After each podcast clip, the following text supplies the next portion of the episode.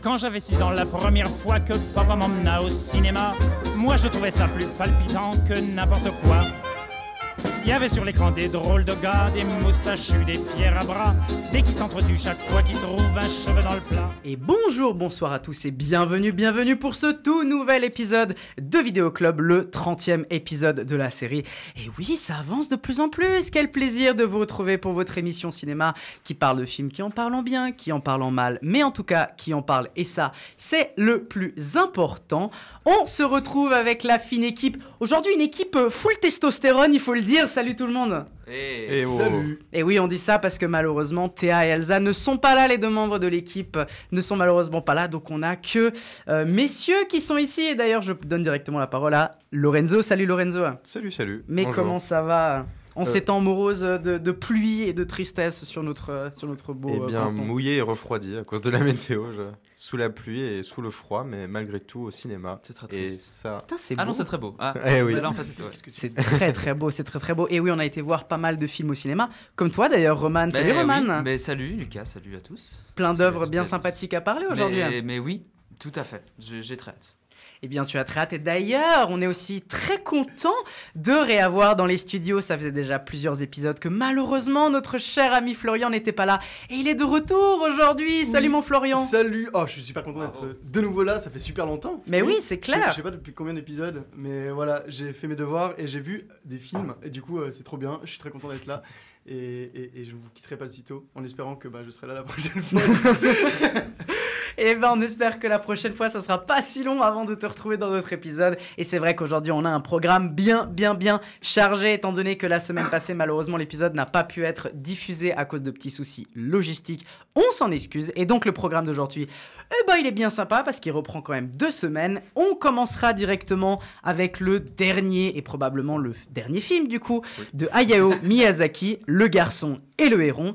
On passera ensuite avec le film qui a fait beaucoup, beaucoup parler de lui, un film Netflix, le deuxième film de David Fincher sur cette plateforme, à savoir The Killer, réussite ou pas, on en parlera. On passera ensuite avec un autre réalisateur qui nous revient, un film très politique, c'est évidemment le dernier film de Ken Loach de Old Oak. Et on enchaînera ensuite avec quelque chose de complètement différent, hein, une saga bien connue et très populaire des femmes, à savoir The Hunger Games, euh, la balade du serpent de l'oiseau chanteur, un titre bien longuet. Euh, on parlera la ensuite on- suite de Le garçon et le héros. Du coup. Exactement. Dans le même, euh, même le univers. multiverse. Le multiverse qui arrive. On enchaînera ensuite avec un film de genre français. Et oui, des propositions comme ça, euh, ça nous intrigue et on veut en parler avec du coup Vincent doit mourir. Et enfin, on abordera un petit film d'horreur euh, de la période avec Five Nights at Freddy's, adaptation du jeu vidéo très très très populaire. Réussite ou pas, on en parlera juste après. Entrons directement dans le cœur du sujet, entrons directement dans le monde de l'animation, dans la tête d'un des plus grands auteurs de l'animation japonaise avec le garçon et le héron.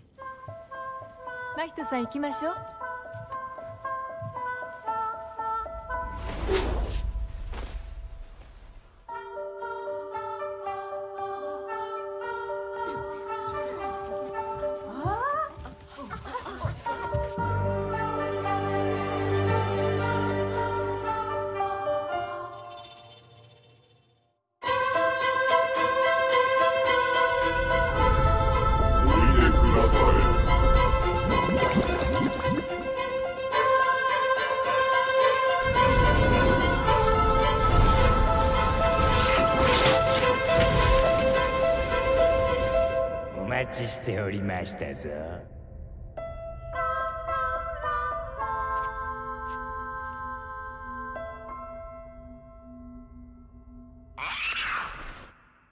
Le garçon et le héron, réalisé par Hayao Miyazaki, qu'on ne présente évidemment plus, réalisateur, euh, on va dire le père de la- de l'animation japonaise, avec des œuvres comme par exemple Princesse Mononoke, Mon voisin Totoro, Le château ambulant, Le château dans le ciel, Le vent se lève, enfin bref, plein d'œuvres à droite à gauche, et ça, il faut être euh, stupide pour ne pas reconnaître le talent de ce grand auteur qui euh, nous pond en fait son dernier film, son film d'adieu. Alors, il nous l'avait déjà fait avec Le vent se lève, en disant que c'était censé être son dernier film film. Mais bon, c'était pas vraiment son dernier film. C'est celui-là, en tout cas, son dernier film, avec du coup Le garçon et le héron. Le synopsis. Après la disparition de sa mère dans un incendie, Mayo, un jeune garçon de 11 ans, doit quitter Tokyo pour partir vivre à la campagne, dans le village où elle a grandi. Il s'installe avec- son père dans un vieux manoir situé sur un immense domaine où il rencontre un héron, Cendré, qui devient petit à petit son guide et l'aide au fil de ses découvertes et questionnements à comprendre le monde qui l'entoure et percer les mystères de la vie. Nous sommes plusieurs à l'avoir vu, notamment Lorenzo, Florian et moi-même. Euh, je propose de commencer directement en prenant la parole pour vous dire un peu ce que j'en ai pensé. Euh, alors déjà, faut le dire, moi je suis un très grand fan du cinéma de ce réalisateur et, euh, eh ben, il faut bien le dire, c'est le film qui du coup conclut sa carrière et véritablement on le sent. C'est vraiment un film d'adieu très touchant, je trouve, sur sa carrière. Alors on va déjà poser un peu les bases euh, du film. Ça va être classique et, ça me semble un peu évident de le dire.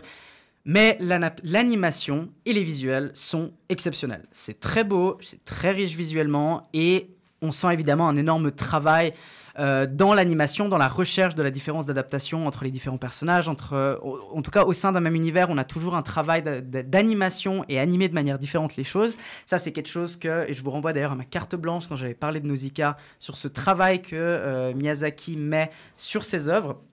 On est vraiment sur quelque chose de très intéressant et en plus de ça, je trouve que ça innove encore un peu dans l'animation. Je pense notamment à la scène d'incendie au début, qui revient deux ou trois fois dans le film et que je trouve magnifique. Vraiment, j'ai un vrai kiff avec cette scène de- de- d'incendie qui est une scène tragique et en même temps qui arrive à mélanger une forme de poésie, un truc très très fort que j'aime énormément.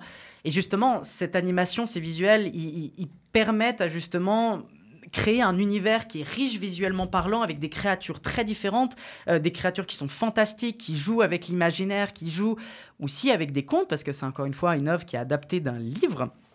Et donc, on est vraiment sur une création artistique très intéressante visuellement parlant.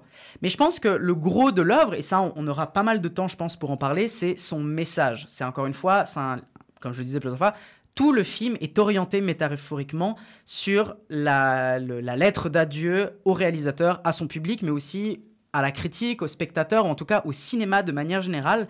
C'est très métaphorique comme film, euh, et on a vraiment cette envie de parler du deuil, mais on a surtout envie de parler de cette transmission d'une génération à une autre sur l'animation et sur la création artistique. Et ça, c'est quelque chose que moi j'ai trouvé très très fort, et s'adresser comme ça à son public, qui, il faut le dire, euh, un public qui est... hum, bah, évidemment féru en fait, qui, qui, qui est en amour pour Miyazaki, et ben une lettre comme ça à son public, c'est très émotionnel et c'est très parlant.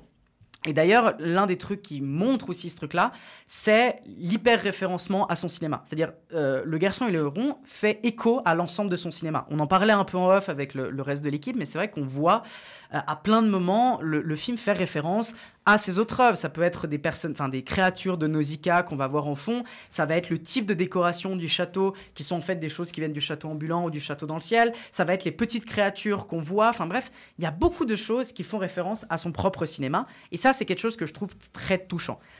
Maintenant, si on arrive un peu plus au point final, en fait, on va dire, de, de ce que j'en pense, je trouve malheureusement que c'est quand même assez étonnamment le Miyazaki qui m'a le moins pris. J'ai pas été autant pris que euh, quand j'ai regardé par exemple le voyage de Shiro, quand j'ai vu euh, Nausicaa ou, Princesse Mononoke surtout, ça m'a beaucoup moins pris. Je sais pas pourquoi, je saurais pas vraiment vous expliquer. Je pense que peut-être le film m'a un peu perdu à certains moments dans son message, euh, ou en tout cas de vouloir trop faire de message.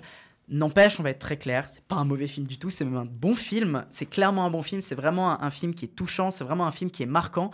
Maintenant, je dirais que c'est l'un de mes Miyazaki qui me plaît le moins. Voilà. Mais n'empêche, ça reste un très bon film, ça reste un bon film en tout cas, une lettre d'adieu importante. Je pense que c'est même pas si anodin que ça dans sa carrière, étant donné que c'est quand même un, film qui marque un, point final.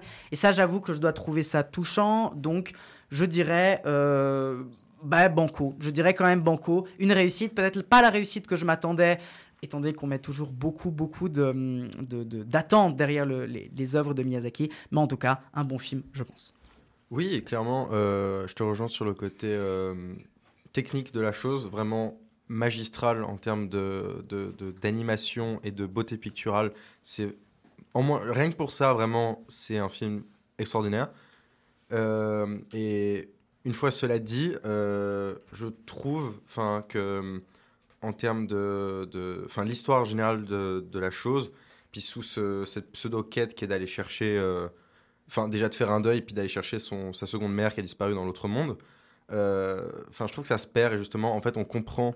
Je vois où il va en venir avec tout ce truc de de deuil et de, de, passer à autre chose et puis de, se chercher euh, soi-même en étant à la fois jeune dans ce qu'on pourra faire et de, et de se chercher soi-même et aussi par le personnage du, vieux sage, si je puis dire, euh, l'acceptation et puis une sorte de, nostalgie de mélancolie sur sa carrière, puis de revenir, on- on sent très bien que c'est lui qui parle, de, de, euh, par ce personnage, ce côté euh, euh, faire une rétrospective de, sur de son œuvre et le leg de, de tout ça. Ça, c'est assez explicite, Mhm. mais quand même, ouais, comme tu dis très bien, pas tant touché malgré tout, en fait. Ouais. Je, je me sens quand même un peu en dehors, surtout sur le dernier tiers, qui, euh, étonnamment, je me faisais la réflexion il y a quelques minutes sur euh, quand on arrive au monde des perruches, enfin, ceux qui ont vu le film euh, comprendront, quand il y a tout ce truc des perruches, bah là, je commence à, à quand même pas mal sortir du film, parce que on a, juste avant, euh, dans le, le tiers du milieu,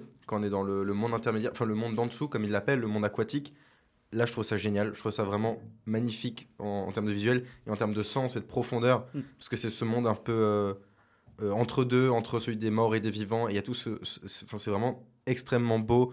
Et euh, le film hein, prend un peu plus son temps à ce moment-là. C'est et- là où on trouve un super jeu de lumière d'ailleurs, je trouve. oui, avec cette lune qui vient euh, de temps en temps à travers les nuages euh, bercer tout ce, ce monde-là. Et c'est- enfin, magnifique, c'est- très beau, fort de sens sur sa place, enfin la place qu'on a entre la vie et la mort et ce, ce laps de temps qui est bah, du coup matérialisé par ce- ce- cet environnement-là. Et cette symbolique-là entre les morts et les vivants qui est, qui, enfin, qui est- qui est- qui est magnifique. Euh, la première partie aussi qui, est- qui est vraiment euh, qui on rentre bien dans le film enfin qui vraiment euh, met- pose bien tout le décor et, et avec un bon rythme une bonne dynamique on comprend tout de suite le, le background du gamin Toi, t'as trouvé que ça startait assez vite? Parce que moi, j'ai eu tendance à trouver que le début m'avait pas complètement. Je trouvais que ça avait pris du temps avant de commencer. ah non trouvais. justement pas je trouve qu'on commence directement par cette scène d'ouverture de, de- de l'hôpital qui prend feu et on comprend tout de suite du coup euh, enfin ça permet un peu de justifier la psyché du gamin euh, de, de ses traumatismes et puis euh, pourquoi il a ce comportement et qui il est. Donc euh, non non je trouve et puis on arrive très vite du coup euh, dans le manoir dont tu parlais justement dans ce domaine là on comprend tout de suite euh, la place qu'a son père dans la société. Du coup référence tout le temps ce que j'aime bien c'est référence toujours à, à la guerre qu'on retrouve dans l'œuvre de Miyazaki enfin, la Seconde Guerre mondiale plus précisément, et en général un peu toutes les guerres, et ce côté, ce recul qui prend et de montrer un peu les dérives de la guerre, et cette fois-ci c'est par le capitalisme et, du coup euh, la place de l'industrie. Mhm. Lui, euh, il a aucun, le, le père du coup qui gère une société euh, qui fait des cockpits, je crois, d'avions, il a aucun mal à à dire que bah voilà les affaires sont bonnes Euh, moi ça c'est un super je passe un super moment c'est super c'est ma période je suis trop content on fait plein d'argent et à côté, tu as, son gamin qui souffre et qui est un peu, euh, qui, enfin, qui est en deuil de sa mère. Et du coup, tout ce truc mystique qui vient après, qui, qui vient en, en réponse à ces questions, enfin, en tout cas, euh, dans lequel il va s'aventurer. Je trouve ça très beau. Je trouve qu'il y a une très belle symbolique. Et puis, euh, c'est une très belle aventure qu'on suit avec lui dans, dans- cette quête un peu. Et justement, en fait, c'est là où ça. Enfin, j'utilise le mot quête, et c'est là où je trouve que ça commence à se perdre. C'est qu'on on comprend plus trop euh, les symboliques, on comprend plus trop où il en arrive parce qu'il va chercher du coup son autre mère qui est elle enceinte et qui s'est perdue et euh, ça devient un peu anecdotique et plus ça avance plus ça devient anecdotique sur la quête euh, donc la quête principale qui est euh, chercher euh, sa mère enceinte puis la quête un peu spirituelle et puis euh, il y a tout ce truc des perruches et puis là Est-ce que le fond du film prendrait pas un peu le dessus, peut-être des fois, sur l'histoire? Mais en fait, je suis, d'accord et pas d'accord avec euh, ce que tu dis. La, la quête principale, c'est pas de les sauver sa, enfin, sa tante, du coup. oui le tente film.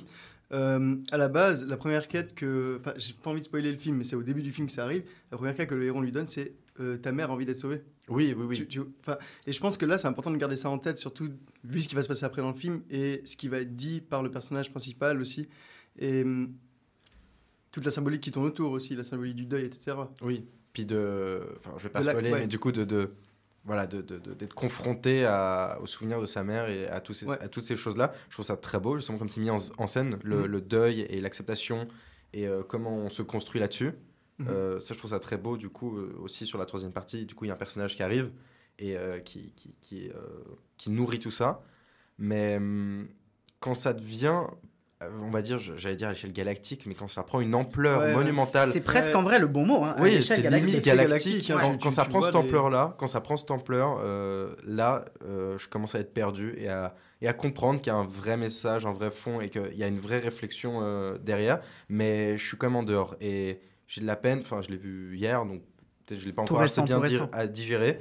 Mais en sortant, je me dis, ouais, on m'a donné beaucoup de choses et j'étais pas assez réceptif. Ou en tout cas, j'ai eu de la peine à très vite comprendre euh, le Et sens premier. C'est super drôle ce que tu dis parce qu'en vrai, tu avais parlé à un moment de la scène des perruches, on va parler de ça comme ça. Euh, T'es pas le seul à être sorti en te disant mais c'est trop bizarre. Enfin, vraiment, cette scène des perruches m'a aussi sorti. Elle a sorti aussi ma copine qui est venue le voir avec moi et tout. Et du coup, je me dis que c'est peut-être. La, la symbolique derrière ces perruches, moi j'ai de la peine à la, à- à la voir en Ouais. vrai. Et je pense que c'est ça aussi le problème du film, c'est que tout est symbolique. C'est une Vraiment. organisation très militaire, les, les perruches. À mon avis, Ouais, il, y a, ouais, il y a ouais. une vid- il y a une vision sur la, la manière militaire. Parce qu'on sait que Miyazaki parle des questions militaires dans son film. Et il y a une vision très pacifiste, très re- presque religieuse en fait du pacifisme. Mm. Et je pense que ces perruches-là ont une organisation très militaire. Et il y a un petit peu ce côté-là euh, à, à toucher, je pense. Ouais, c'est peut-être ça aussi. Après, même si on parle. euh, parce que dans ce monde-là, justement, enfin voilà, ça va être très compliqué d'en parler sans spoiler.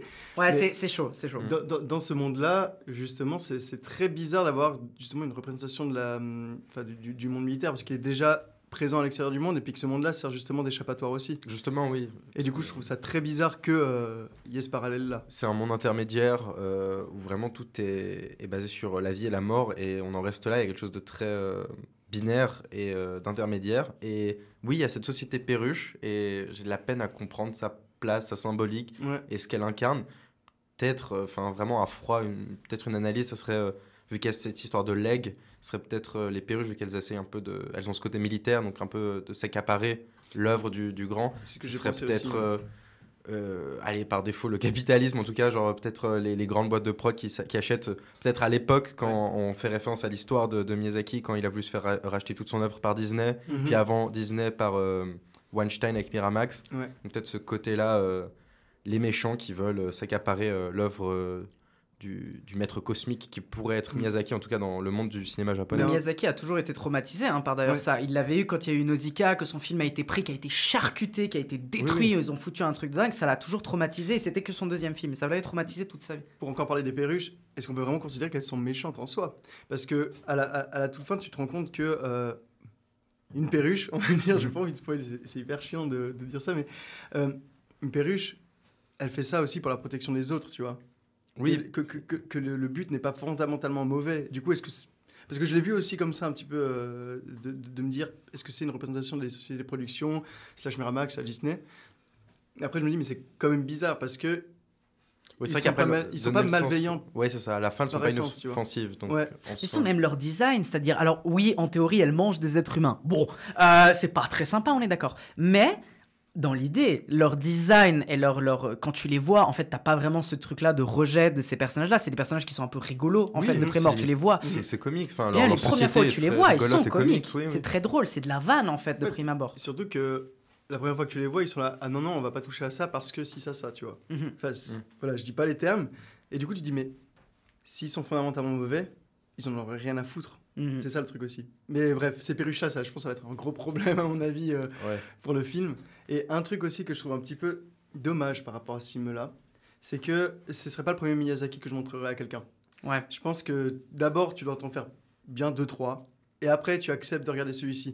Parce que t'as tellement de- C'est assez référencé, ça, il faut, faut le dire, mais si tu veux vraiment prendre à cœur toute la substance du, fi- substance du film, tu vas quand même comprendre un minimum Miyazaki, à mon avis. Mm.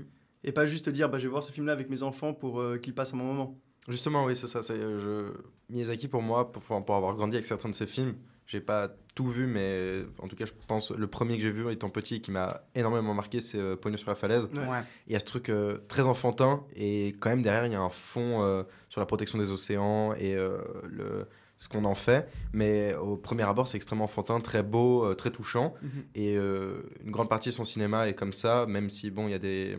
Euh, le vent se lève, par exemple, c'est quand même très terre à terre sur euh, la Seconde Guerre mondiale.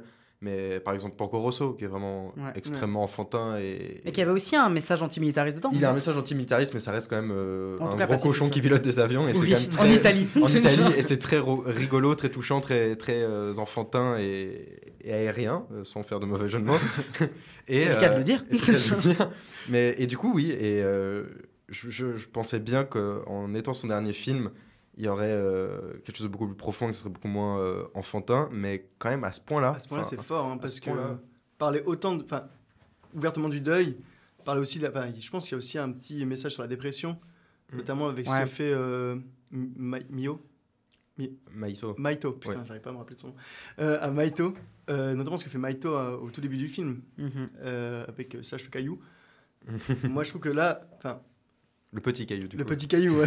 Qui est très dark, hein. c'est vrai que maintenant tu me fais repenser, mais c'est assez sombre en vrai. Parce que... C'est- c'est- ouais, La, la salle était choquée, je m'en souviens. Le, le public, Ah ouais il y a eu un, un peu le cliché de oh, le- le- le- l'aspiration là de, de, de- de choc face à ça. Et oui, ça, ça, ça contraste. Enfin, tu- bon, déjà il y a le début avec l'incendie, donc ça, ça te prend bien au trip. ouais. Puis tout le film part sur ce, ce truc très sérieux. Euh, et euh, très euh, psychanalyse de, d'à la fois de ce gamin, Ouais. mais en général de l'œuvre de Miyazaki, et encore plus loin sur le deuil et la mort, et Mhm. mais ça prend une ampleur folle. Peut-être que là, Miyazaki, en fait, s'est rendu compte que, comme tu disais, on est beaucoup à avoir. Alors, il y a beaucoup de gens. Moi, j'ai eu la, la malchance de ne pas grandir avec les films de Miyazaki et donc de, de les récupérer après, de les rattraper. Euh, N'empêche, comme tu dis, il y a beaucoup de gens qui, qui, qui sont nés et qui ont grandi avec ses réalisations et ses créations. Est-ce que peut-être que là, étant donné qu'il le considère comme son dernier film, il, il- il- il ne veut pas s'adresser à des enfants comme il le faisait un peu avant, même si avant il ne s'adressait pas que des enfants, loin de là, mais est-ce que là maintenant il est vraiment pas en train de s'adresser, comme je disais un peu avant, à son public qui a évolué, Oui. aux pense- adultes ah ouais. que tous ces gens-là sont devenus en disant voilà, en fait ce film, je, vous- je veux vous dire des trucs, je, veux- je veux vous parler à vous. Et je- il me semble qu'il fait très peu d'interviews en plus de ça. Donc ce qui fait que là, c'est via ce film qui va, enfin qui veut parler directement. Et je reviens un peu avec ce que tu disais Flo. Moi, je suis d'accord avec toi. Pour moi, c'est pas un mauvais film. Du coup, c'est un bon film. Donc évidemment, je peux que le recommander. Mais je ne recommanderais pas ce film-là à des gens qui ne connaissent pas, parce que c'est comme si tu fais un, un discours, tu filmes un discours pendant 15 minutes, 10 minutes, et tu dis à quelqu'un, regarde juste la fin. Bah non, parce que tu voudrais connaître le contenu de la finalité de son discours. Et du coup, le contenu, bah, tu t'appelles, enfin, tu dis à quelqu'un d'aller voir bah, Porco Rosso, comme tu as dit, euh, d'aller voir Ponyo, d'aller voir mon, mon voisin Totoro, Totoro, ouais. euh, d'aller voir euh, Princesse Mononoke, qui lui, par exemple, pour moi, est, est mon film préféré de Miyazaki et la quintessence pour moi de toute sa politique et de sa vision philosophique. Je sais pas si on peut vraiment parler de politique, parce que Miyazaki est pas vraiment quelqu'un qui fait de la politique, c'est plutôt quelqu'un qui spirituellement est impliqué dans les questions écologiques et, et de paix, mais vraiment qu'au niveau spirituel. Il a un Ouais, grand plus- lien. Plus universel comme message. Exactement, ouais, exactement. Et c'est vrai que je verrais un peu le, le- le- le garçon et le héron, je le verrais plus comme bah, quand t'as fini tous les Miyazaki, bah mate-le toi pour comprendre ce qu'il veut t'adresser comme mot de fin. Parce que c'est vrai qu'on on- on en a parlé, hein, mais cette lettre de fin, c'est aussi une lettre de fin, à mon avis, un peu d'espoir envers les prochaines personnes et les jeunes générations qui vont prendre l'animation après lui. Et je pense que ça aussi c'est fort, parce que c'est vrai que l'animation aujourd'hui, à mon avis, est dans un tournant et a une importance fondamentale. On a de plus en plus de discussions autour du fait de est-ce que le genre d'animation existe Euh, et ces débats-là sont importants de se dire mais est-ce que vraiment on doit mettre un genre à l'animation ou est-ce que plutôt l'animation se retrouve dans tous les genres et c'est un style parmi d'autres de réalisation et de mise en scène que faire de l'animation? Ça, je pense que c'est des débats intéressants. Maintenant, évidemment, ça reste du coup un, un film. euh, Est-ce qu'on pourrait dire niche? Je sais pas si on Ah, pourrait dire niche, mais en tout cas peut-être de public, de, de son propre public. Je sais pas. Ouais, mais moi je suis d'accord avec ce que tu dis là. Je pense que c'est plus un film qui s'adresse à, hum, aux vieux de la vieille, de Miyazaki, Ouais. on va dire, et pas forcément aux nouveaux euh, visionneurs, non? Fan, ouais, Fans, ouais, ou spectateur. nou- nouveaux Ouais, spec- nouveaux ouais, spectateurs. spectateurs, merci. Pas vraiment destiné aux nouveaux spectateurs, et c'est vrai que je pense qu'il y a aussi tout ce débat de la, bah, de l'évolution de l'animation, en fait, même à travers les âges. Quand tu vois que le film là, il est très crayonné, enfin, ça a été dessiné à la main et tout ça. Enfin, il me semble que ça a été fait, ça a été fait à la main. Il y a encore plus parce que le feu est à l'aquarelle, enfin, il y a un Ouais. truc très euh, pictural et il Ouais. embrasse plusieurs styles, enfin, ce qui faisait déjà par-ci par-là dans d'autres Mhm. films. Mais là, je trouve qu'on. Là, il le Il pousse. Puis même sur la fin, euh, enfin, je veux pas spoiler, mais il y a encore d'autres procédés d'animation. Ouais. euh, Ouais. Et là, ça. Une symbolique encore plus forte, enfin, Ouais. désolé de te couper du Non, coup. raison. Mais sur ce truc de, euh, moi je trouve beau si on peut faire une analyse comme ça, c'est de se dire que il, il, euh, il embrasse pas seulement sa carrière et l'animation japonaise, mais il finit sa carrière en disant, euh, je suis d'une certaine manière content de ce qui se fait ailleurs et de que ce soit euh, de la 3D ou du, du manga ou enfin n'importe quoi d'autre qui a de l'animation et euh, ce, ce- ce trait de fin de dire euh, voilà, moi c'est la fin, mais vous, vous avez encore plein de moyens de vous exprimer. Bon, faut dire, la 3D de, de Ghibli a pas vraiment très bien fonctionné. hein. Non, Le passage 3D était un peu catastrophique. Justement, mais enfin de dire qu'en tout cas chez les autres, Mm. ça peut être très beau et très porteur, et euh, d'avoir ce message d'espoir, en tout cas cette touche d'espoir sur ce que peut être le cinéma d'animation, et du coup de l'adresser comme ça à son public, surtout qu'il a, comme tu dis, enfin il a commencé dans les années 90, et puis là on arrive en 2023, il a presque 30 ans de carrière, donc le public a grandi avec, et puis maintenant a des enfants. Après c'est vrai que je pense si t'es père ou enfin tes parents, plutôt globalement, et t'emmènes ton petit enfant voir ça, il y a un décalage qui va se faire et c'est dur de commencer par ça. Mhm. Mais dans la continuité de sa carrière, c'est c'est c'est un très beau point final. Ouais, je suis d'accord. Mais à titre personnel, c'est tellement euh, porteur de, de, de, de- de messages et de signification que sur la fin, en tout cas, spécifiquement la fin, j'ai eu un, peu de recul, un peu de distance. Enfin, j'étais un peu en dehors. Mais ça reste un très beau film, un très bon film. Il y a, comme je dis, la scène un peu au milieu du, monde intermédiaire, du monde d'en dessous, qui m'a vraiment euh, touché très profondément. Et euh, sur toute sa, sur comme mot de fin de sa carrière, c'est très très fort. Mhm. C'était donc notre avis sur le dernier film de Miyazaki. On vous invite évidemment à aller le voir, étant donné qu'on est un peu tous d'accord sur euh, la même idée. C'est un bon film. Allez le voir si vous avez envie. Et on va enchaîner du coup avec le prochain film. Cette fois-ci, on se tourne vers la plateforme Netflix avec The Killer de David Fincher. Stick to your plan. Trust no one. Stick plan. Forbid empathy. Stick to the plan. Anticipate. Don't improvise.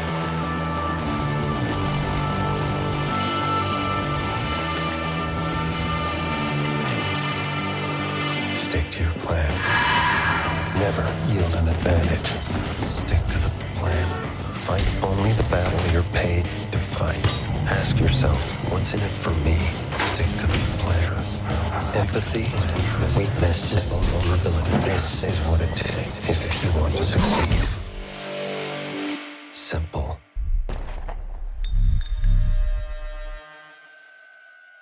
Killer est donc le dernier film réalisé par David Fincher, encore une fois un auteur qu'on ne présente plus, étant donné que c'est quand même le grand réalisateur qui a pu faire notamment des films comme Seven, Zodiac, The Social Network, Fight Club, L'étrange histoire de Benjamin Button, euh, etc., etc. Honnêtement, je pense que tout le monde a vu au moins un film de David Fincher dans sa vie, de près de loin. Il y a même des gens qui ne savent tout simplement pas qu'ils ont vu des films de David Fincher, mais en tout cas, euh, ils les ont vus, et ça c'est sûr à 100%.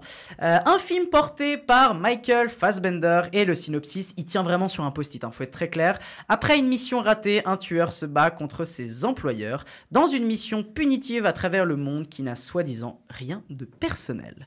Nous sommes deux à l'avoir vu, Lorenzo et moi-même. Un film qui, je donne un peu de contexte, a fait énormément de débats sur les réseaux sociaux entre les personnes qui détestent absolument le film et les personnes euh, qui l'adulent et qui trouvent que c'est un excellent film de Fincher. Je vous invite d'ailleurs à regarder tous les sites, notamment comme Rotten Tomato, Letterboxd, Sens Critique. Vous allez voir qu'il y a vraiment une division au sein euh, de la critique et des fans euh, autour de ce film. Nous sommes deux à l'avoir vu. Lorenzo, qu'est-ce que t'en as pensé?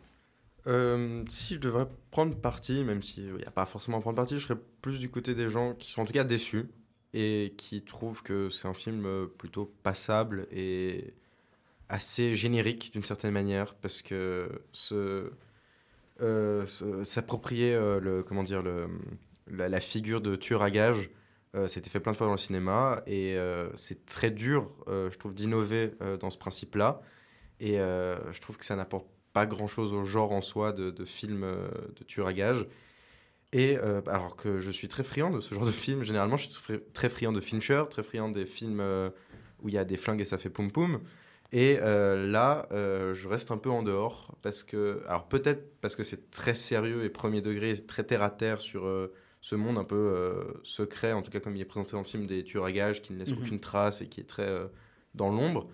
Et d'habitude j'aime ça, mais là je trouve que ça n'apporte rien en termes de, de, de message profond euh, parce que dans le sens où on le connaît euh, pour euh, ses positions, surtout dans Fight Club anticapitaliste, et là il essaie de se réapproprier ce genre de thématique à gauche, à droite, avec plein de références à plein de marques, comme, et de les montrer comme étant des marques qui pourrissent notre société. Et en fait, euh, 'fin, à la fin, il n'y a aucune morale à en tirer. Donc, euh, déjà déçu sur le fond du film. Euh, la forme, euh, le film est très lent, très lancinant. Il y a un- enfin, le rythme est- est- est- prend son temps. Et j'ai plutôt bien aimé. J'aime bien quand, quand ça fait ça, quand c'est comme ça, surtout quand c'est Fincher qui le fait très très bien. Ouais. Mais quand même, j'ai une grosse critique sur les scènes où il conduit des voitures et il prend des avions parce que ça compose un tiers du film. Et au bout d'un moment, on a compris qu'il loue des voitures et qu'il est dans des avions. Il y a même une référence à un moment, il y en a un qui dit Vous avez beaucoup de, de points miles Oui, bah super, vraiment. On s'en fout. C'est encore un placement produit pour Miles and More. Bon, euh, Miles and. More, mais oui, enfin dans le sens où, vu que ça, ça voyage, tu dis à travers le monde, à travers d'abord la France, puis euh, la République dominicaine, et après c'est les États-Unis, et on bouge plus des États-Unis, et ça devient limite triste en termes euh, Le d'esthétique. budget avait déjà trop pété. Oui, voilà, là, euh, euh, ils ont tout foutu dans Paris et, et, euh, ils ont dans des cocktails à, à en République dominicaine. Il restait plus qu'à filmer des banlieues américaines tristes.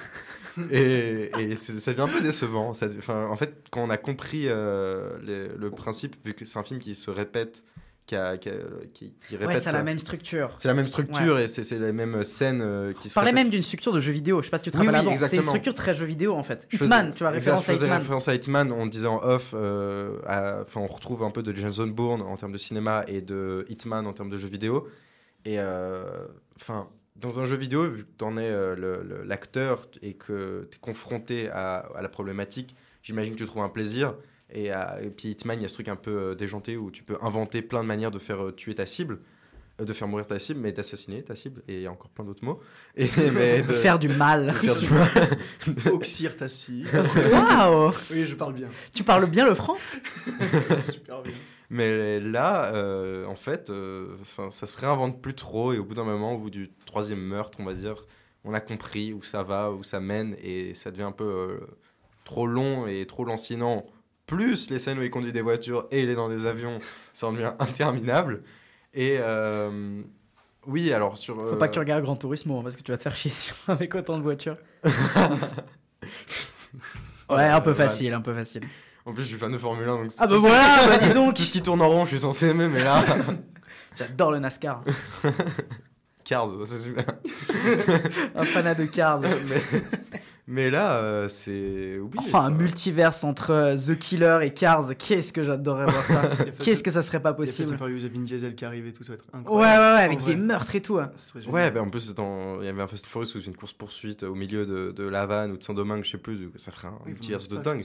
Enfin, ça dynamiserait surtout The Killer, qui est un peu, euh, un peu long. On sent les deux heures, et on pourrait faire un, un gros cut dans, dans ces deux heures-là.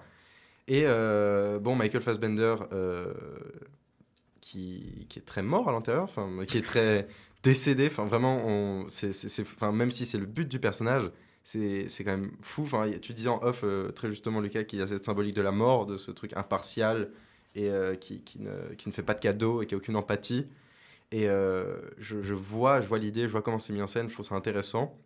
Mais vu qu'il y a ce propos de fin, je ne veux pas spoiler la fin, mais que ça, ne, ça tire le fait que le film n'a pas de morale, comme la société, elle n'a pas de morale, puis on en reste un peu là de rien n'a de morale, et en fait, on a commencé le film on, euh, on l'a fini, et la morale, euh, elle n'a jamais existé, puis c'est le propos du film.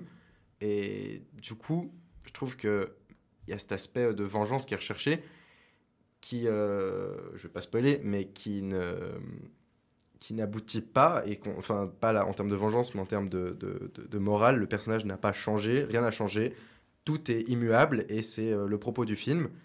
Et euh, du coup, d'accord, mais merci. Pourquoi? Enfin, qu'est-ce que fut euh, le, le but de tout ça, par nous dire que la société n'a aucune morale?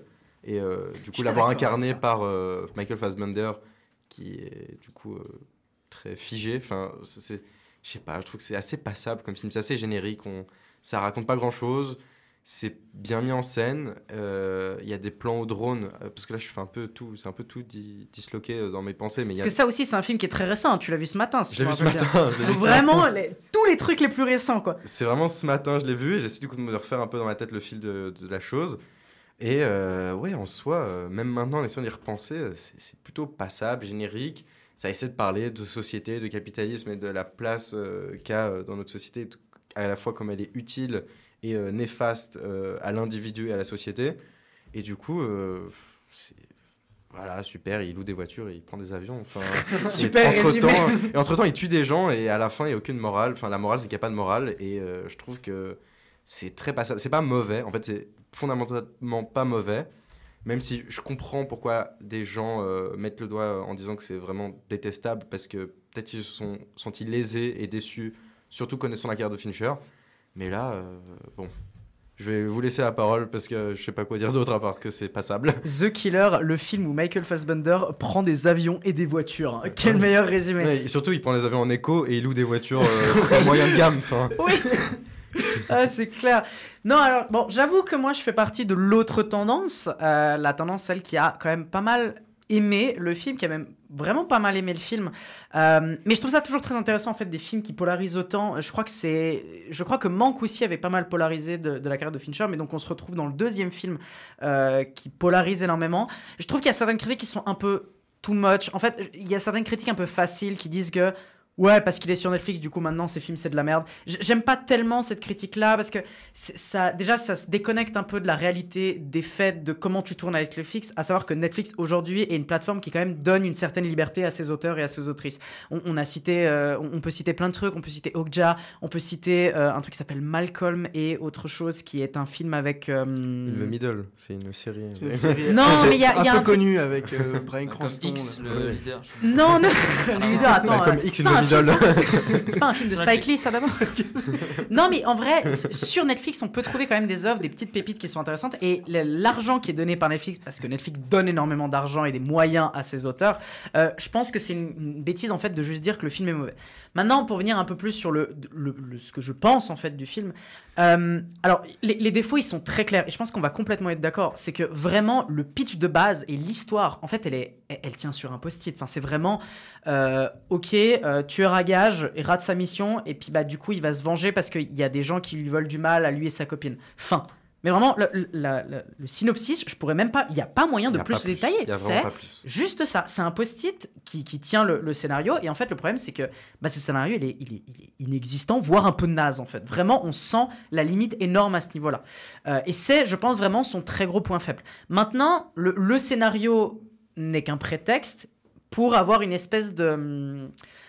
De structure, comme on a dit, un peu jeu vidéo. Et c'est ce qu'on disait avant sur la question un peu Hitman. Qui aurait pu me déplaire. Moi, je trouve que ça va, ça me dérange pas plus que ça, parce qu'il y a d'autres choses dans le film que je trouve intéressant. Maintenant, pour garder encore les défauts, moi, euh, je sais qu'il y a beaucoup de gens qui défendent un peu euh, ce, ce truc-là euh, en disant qu'il y a une, une symbolique, une nécessité, enfin une envie de dire quelque chose à partir de ça. Mais moi, je trouve que les placements de produits dans ce film, ils, ils me posent problème. En fait, j'ai vraiment, et notamment le placement de produits d'Amazon, que si vous voyez le film, vous allez tout de suite le voir parce qu'il est vraiment, mais visible à l'écran. Bah, il vraiment. prend tout l'écran. Ah ouais, mais vraiment, mais c'est clair, il prend tout l'écran. Euh, voire, il y a même des moments où, euh, tu sais, on, on te montre vraiment le, le système un peu postal de Netflix, tu sais, avec les boîtes euh, à disposition où tu peux directement Oui, d'Amazon, enfin les- les, les cases. Là, Exactement. les boîtes, ouais. Moi, je trouve que, alors évidemment, le film, il veut te dire, ah, mais regardez, en fait, c'est la, société hyper technologique, hyper connectée, machin. Et c'est des éléments qui sont parsemés un peu partout, hein, d'ailleurs, dans le film. Alors, certaines choses me dérangent pas, que ça soit des petits cadenas, on voit pas de marque et tout, mais tu vois que c'est des cadenas qui sont connectés, tu vois que c'est un scooter connecté, enfin, machin.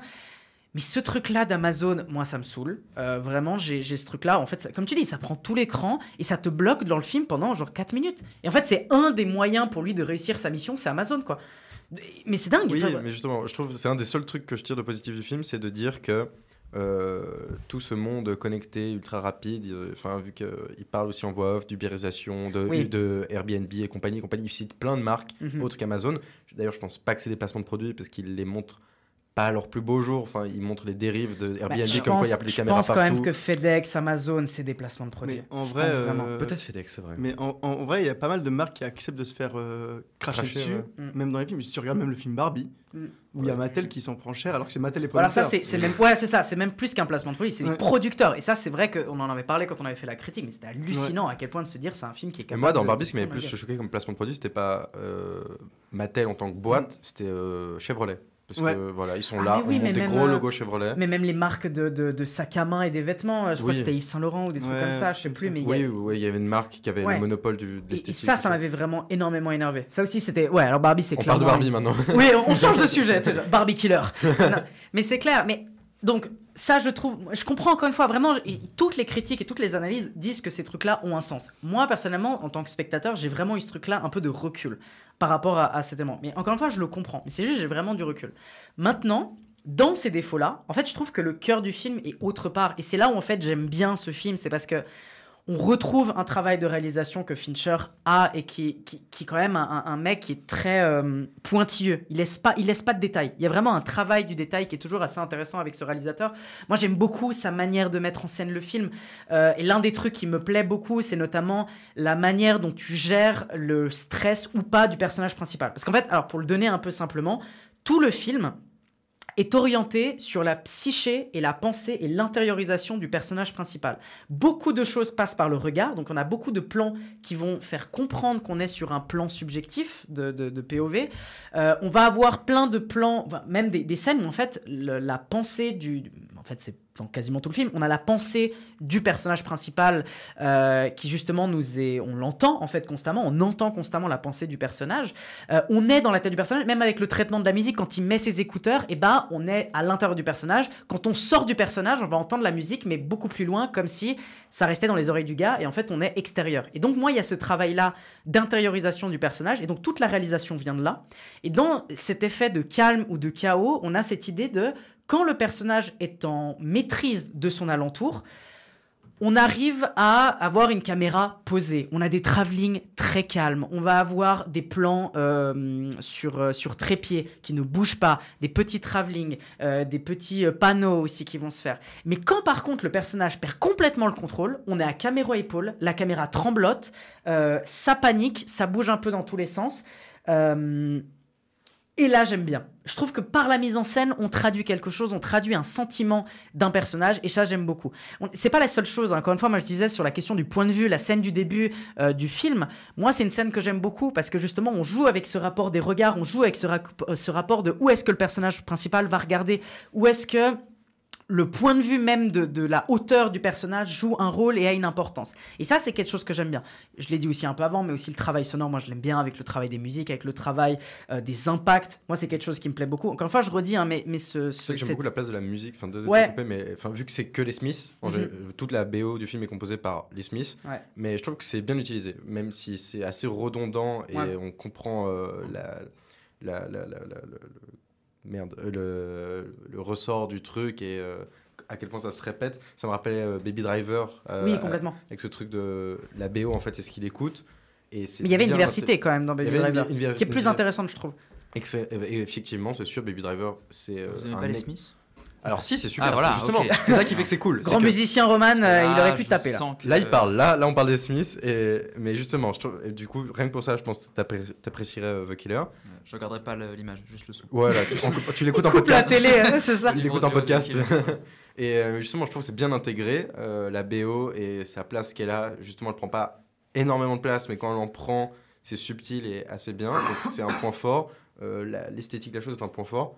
Mais après, je trouve que. Et puis, bon, juste un peu pour te contredire vite fait sur le truc de, des placements de produits, ou enfin des non-placements Ouais. de produits, je trouve que c'est justement c'est un des seuls trucs qui sert un peu le- la narration qui est des- un peu bancale. Parce que je me plaignais des, des, des- des avions et des voitures de location. Alors, quand c'est des avions et des voitures de location, je pense qu'on peut foutre beaucoup à la poubelle. Mhm. Mais quand c'est des petits trucs subtils, comme tu disais, euh, des cadenas ou euh, euh, Amazon, Ouais. pour euh, ceux qui t'a le plus euh, choqué, j'ai l'impression, Ouais, ou je sais pas, des chaînes d'hôtels ou des trucs comme ça. Ouais. En fait, ce, ce côté de. Airbnb aussi, c'est vrai qu'il cite Airbnb. Airbnb, il plusieurs cite Airbnb, il cite Uber, il cite euh, plein de grandes marques comme ça qui ont leur, leur place. Justement, c'est ça qui fait un peu le, le- qui coud un peu le peu de scénario de narration qu'il y a dans, dans ce film. C'est toutes ces citations et la place de ces grandes boîtes capitalistes dans le film et dans notre société. Et c'est le peu de critiques qu'il y en a, parce qu'on l'a connu plus critique dans Fight Club, justement, il y a 20 ans, où c'était vraiment, euh, faut tout faire péter, euh, le, monde va mal et c'est eux les méchants. Et là, c'est beaucoup plus subtil.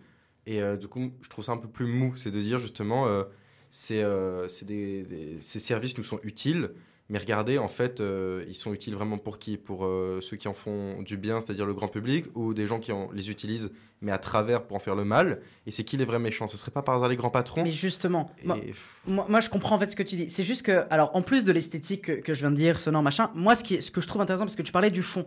En fait, moi, dans le fond, et, et c'est ce que je pense vraiment, en fait, je pense que c'est un film qui fait le reflet inverse, du, un reflet miroir inverse de Fight Club, mais qui dit la même chose. Ouah, compliqué cette phrase. non, en fait, c'est l'inverse de Fight Club, mais qui dit la même chose. Ouais. Dans le sens que, comme tu disais, là où Fight Club, on va pointer du doigt les grands groupes, les grandes industries, la grande bourgeoisie, et comme tu dis, l'idée c'est tout faire péter, et il y avait un peu ce côté punk, ce côté un peu anard. Là, on est du côté d'un certain côté de la personne qui est défaitiste, qui est presque nihiliste. Moi, je, pense que euh, le personnage de, de Michael. euh, euh, Michael Fassbender.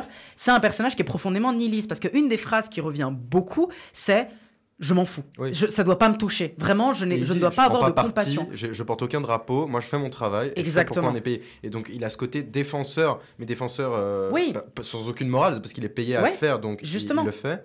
Et quand il réalise un peu, du coup, les travers de, de ce qu'il fait, de ce qu'il a au-dessus de lui, Mhm. C'est là où je trouve que ça va pas assez loin et ça reste. la- Comme tu- toi, tu dirais défaitiste, mais moi, je trouve. Justement, je trouve que c'est là où on pourrait rajouter de la morale et du sens et à, à vraiment appuyer concrètement euh, qui sont les vrais méchants. Et euh, je trouve que la fin, elle, Alors là où peut-être il manque, peut-être il manque la pluie. Mais pour moi, le message du film, il est un peu dans cette idée où donc là au Fight Club, en fait, on pointait du doigt et on disait faut tout faire péter et on attaquait ces gens-là. Là, on, on joue le rôle du personnage qui euh, va en fait se venger. Et d'une manière, je trouve assez classe, encore une fois, esthétiquement, je trouve qu'il y a des trucs vraiment cool. Et d'ailleurs, je fais une parenthèse, mais je trouve qu'il y a une des scènes de baston les plus cool de l'année. C'est vrai ce qu'elle est film. très cool. Elle est incroyable. Il y a un travail ça, de ouais. son, un travail des impacts, Oui. euh, un travail de, de, de la lumière, un travail du sang que je trouve très très cool. Mais en fait, là où moi je, je, je vois le film comme ça, c'est qu'en fait, je considère que c'est tout le film, c'est en mode euh, le personnage froid qui va tuer. Et à la fin, le moment où il pourrait, bon, je- sans spoiler, hein, mais vraiment là où à un moment donné il pourrait jouer un rôle de d'inversion et de changement, en fait, il légitime un système qui est en place. Justement, ouais. Et du coup, c'est le reflet un peu euh, défaitiste du truc, mais pas dans le sens on peut rien faire. C'est juste le côté un peu défaitiste. Maintenant, je comprends que, évidemment, dans Fight Club ou notamment dans sa plus jeune carrière, c'était politiquement plus intéressant. Ça, je suis complètement d'accord. Là, ça envie et surtout, c'était plus compréhensible. Je pense que dans Fight Club, c'était plus compréhensible de dire c'est une attaque anticapitaliste, etc. Là, pour moi, c'est pas vraiment une attaque anticapitaliste, étant donné qu'il n'y a pas vraiment une, une, une parole de comment agir pour lutter, mais c'est plus de état des lieux, la société est comme ça. Et ça en fait quelque chose de peut-être plus froid. Peut-être que c'est l'âge, peut-être que quelque chose. Ce qui est encore plus triste, c'est qu'à la fin, le personnage de Fassbender, euh, enfin sur le début, il dit euh, soit tu fais partie de la masse, soit tu fais partie des dirigeants, et vaut mieux faire partie des dirigeants pour être confortable. Et c'est fondamentalement assez juste, enfin c'est assez défaitiste, mais c'est réaliste sur notre société. Et sur la fin, justement, où le film peut prendre un bascule fort, où euh, ça finit un peu en, en queue de, de cochon, et puis ça dit, euh, où Michael Fassbender dit euh, non, en fait, ça va, je vais me contenter de ça, parce que par hasard, en fait, vu, vu mon statut et mon pouvoir, je fais partie de l'élite, et ça en reste là, de ce truc de... Ouais, Le, la, la, la, la, violence appelle la violence, et la violence appelle le pouvoir, et c'est très bien comme ça. Enfin, c'est très bien comme ça, ça le dénonce, mais ça le dénonce pas assez pour que des gens, je pense, puissent se dire que c'est un, un vrai problème. Il y a des gens qui pourraient prendre le premier degré en se disant oui, Bah, il mais a alors tout à ça, fait ça va être ça, classique. Ça va être classique un peu des, des tu sais, les comptes un peu Instagram qui vont prendre en mode, ouais, ça c'est un trop un homme, Ouais, voilà, millionnaire exact. objectif. Ça, je peux C'est comprendre. pas très loin de ça, je trouve. Mais le problème, c'est que je pense que c'est une mauvaise incompréhension de ce que Fincher a essayé de dire dans son film. Maintenant, c'est- encore une fois, c'est ce que je te dis. Pour moi, le film n'arrive pas assez bien à exprimer son point. Pour moi, le film l'exprime, mais peut-être qu'il peut être mal interprété. Mais pour moi, le film vraiment dit la même chose que Fight Club, peut-être de manière très différente, et peut-être que de manière plus défaitiste, étant donné que Fincher a beaucoup vieilli par rapport à, à Fight Club qui date des années 2000. Non, non, non. 90, 90, ouais, ouais. 1998, je crois, un truc comme Quelque ça. chose comme ça, Genre, ouais. Je crois que c'est quasiment début année 2000. Et c'est quand même 20 ans qu'ont passé entre, entre ces deux films. Euh, je pense qu'il y a un côté peut-être un peu plus défaitiste. Maintenant, en plus de ce message-là, pour revenir encore à un autre truc avant de, de- de tranquillement enchaîner, en plus de ce message-là politique, donc qui en plus est un film qui a de la gueule, on l'a dit plusieurs fois, hein, mais vraiment esthétiquement, on peut pas lui enlever ça, je pense. Mais moi, ce qui me plaît aussi, et c'est un truc que j'aimais beaucoup dans Zodiac, c'est cet élément euh, de réalisation et de scénario qui est cette idée de la mort constante. En fait, le, film va vouloir jouer avec ces sensations de tension. On ne sait jamais quand c'est que le personnage du killer va frapper en fait. Et moi, il y a des scènes vraiment qui me qui m'ont pas traumatisé, mais qui m'ont vraiment touché dans ce film. C'est la mort qui est présente dans un environnement avec des gens tout- autour en fait, mais c'est- avec des scènes de joie, des scènes même de vie, tu vois, avec des enfants, des mamans qui jouent, etc. Et t'as un personnage qui est là, qui est un personnage froid, qui est en fait la mort en, elle-même et qui peut frapper à n'importe quel moment. La, la scène du début avec le, le sniper, c'est pour moi la définition de cette scène-là. C'est quand c'est que la mort va frapper. C'est le moment où tu t'y attends peut-être le moins, tu t'y attends, tu t'y attends pas. Ah, pareil pour toutes les autres. Quand tu arrives dans le bureau de l'avocat, pareil, tu sais pas quand c'est que le truc va arriver. Euh, pareil pour euh, la scène avec euh, Tilda Swinton. Pareil, on sait pas quand c'est que ça va arriver et ça arrive à un moment où on s'y attend pas. Je crois que c'est plus fort justement avec Tilda Swinton. Sur la, quand Ouais. ça vient en- c'est la quatrième, je crois, quatrième Ouais, chapitre. l'avant-dernière, exactement. ben, je trouve que c'est plus fort que les deux précédents, alors que même si je trouve que ça finit un peu mal, justement, cette- enfin, à part sa mort, ça finit de la même manière que les autres, c'est-à-dire très anecdotique sur le côté de on savait qu'il allait la tuer et ça s'est fait d'une manière très froide, mais froide dans le sens où c'est filmé. euh, où t'as t'as plus aucune empathie, mais parce que t'as aucune empathie pour les gens qui sont tués, t'as aucune empathie pour lui, t'as une distance qui fait Moi, je suis que- pas d'accord qu'on n'a pas d'empathie envers les gens qui sont tués. Il y a, il y a notamment la, la- la secrétaire de, du. bah, encore une fois, l'idée, c'est pas non plus de tout vous dire ce Oui, qui se passe dans le film. Mais il y a des personnages qui, quand ils meurent, ne méritent pas ce truc-là. Parce que c'est des fois, c'est des hommes de main ou des femmes de main, mais qui sont, encore une fois, pas des bourgeois en eux-mêmes. C'est plutôt les petites mains ou les petites frappes de gens qui sont beaucoup plus grands qu'eux.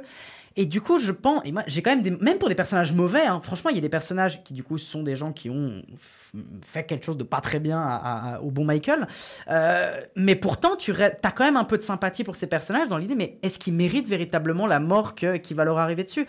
Ça, c'est quelque chose qui est toujours un peu intriguant et qui est toujours un peu une grande question que tu te poses. Maintenant, en- surtout qu'en plus, il y a des personnages que tu ne connais pas. Enfin, tu connais pas vraiment leur passif. Tu sais juste, enfin, tu pré- on prétend savoir que même le, le per- un personnage d'un taxi, par Mhm, exemple, c'est un personnage qui fondamentalement n'a rien fait. Mais pourtant, il subit. Et encore une fois, c'est ce truc-là de. Et je pense que c'est une des scènes où tu t'y attends le moins parce que c'est justement le truc où ça arrive soudainement. Et je pense que ça aussi, moi, ça m'intéresse. Et c'est quelque chose que tu vois dans Zodiac. Fois, moi, dans Zodiac, qui est un film que j'adore, je vous recommande à fond. Voyez Zodiac. En plus, c'est un film important pour le cinéma. Moi, c'est quelque chose qui me plaît. Et c'est pour ça que je considère. Toi, tu parlais d'un film anecdotique. Anecdotique, pardon.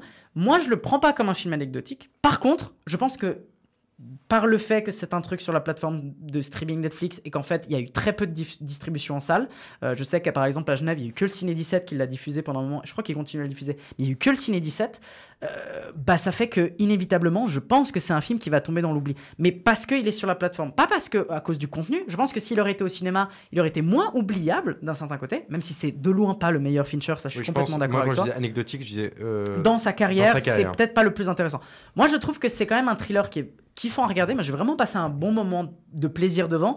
Et par contre, là, et on s'en en parlait par rapport aux conditions où tu vas regarder le film. Oui. Et ça, c'est intéressant. En fait, c'est un film que si tu le regardes sur ta tablette, moi, je comprends complètement pourquoi les gens vont pas tellement entrer dedans. Parce que c'est vrai que normalement, ça serait un film que tu devrais voir sur pas grand écran. Je l'ai vu chez moi, ça aide pas Bah, du tout de le voir à la maison. Et, moi, je l'ai vu, et encore, moi aussi, je l'ai vu chez moi, euh, sur ma télé avec des casques sur les oreilles, ce qui fait que le son vraiment m'a plu dans ce film parce que le, le- mon casque m'a permis vraiment de me mettre dans mon film. Mais déjà avec la télé, je trouve que c'était pas mal, mais j'imagine que si tu le regardes, et puis on sait qu'il y a beaucoup de gens qui regardent sur leur téléphone, arrêtez de regarder des films sur votre téléphone, je vous en supplie.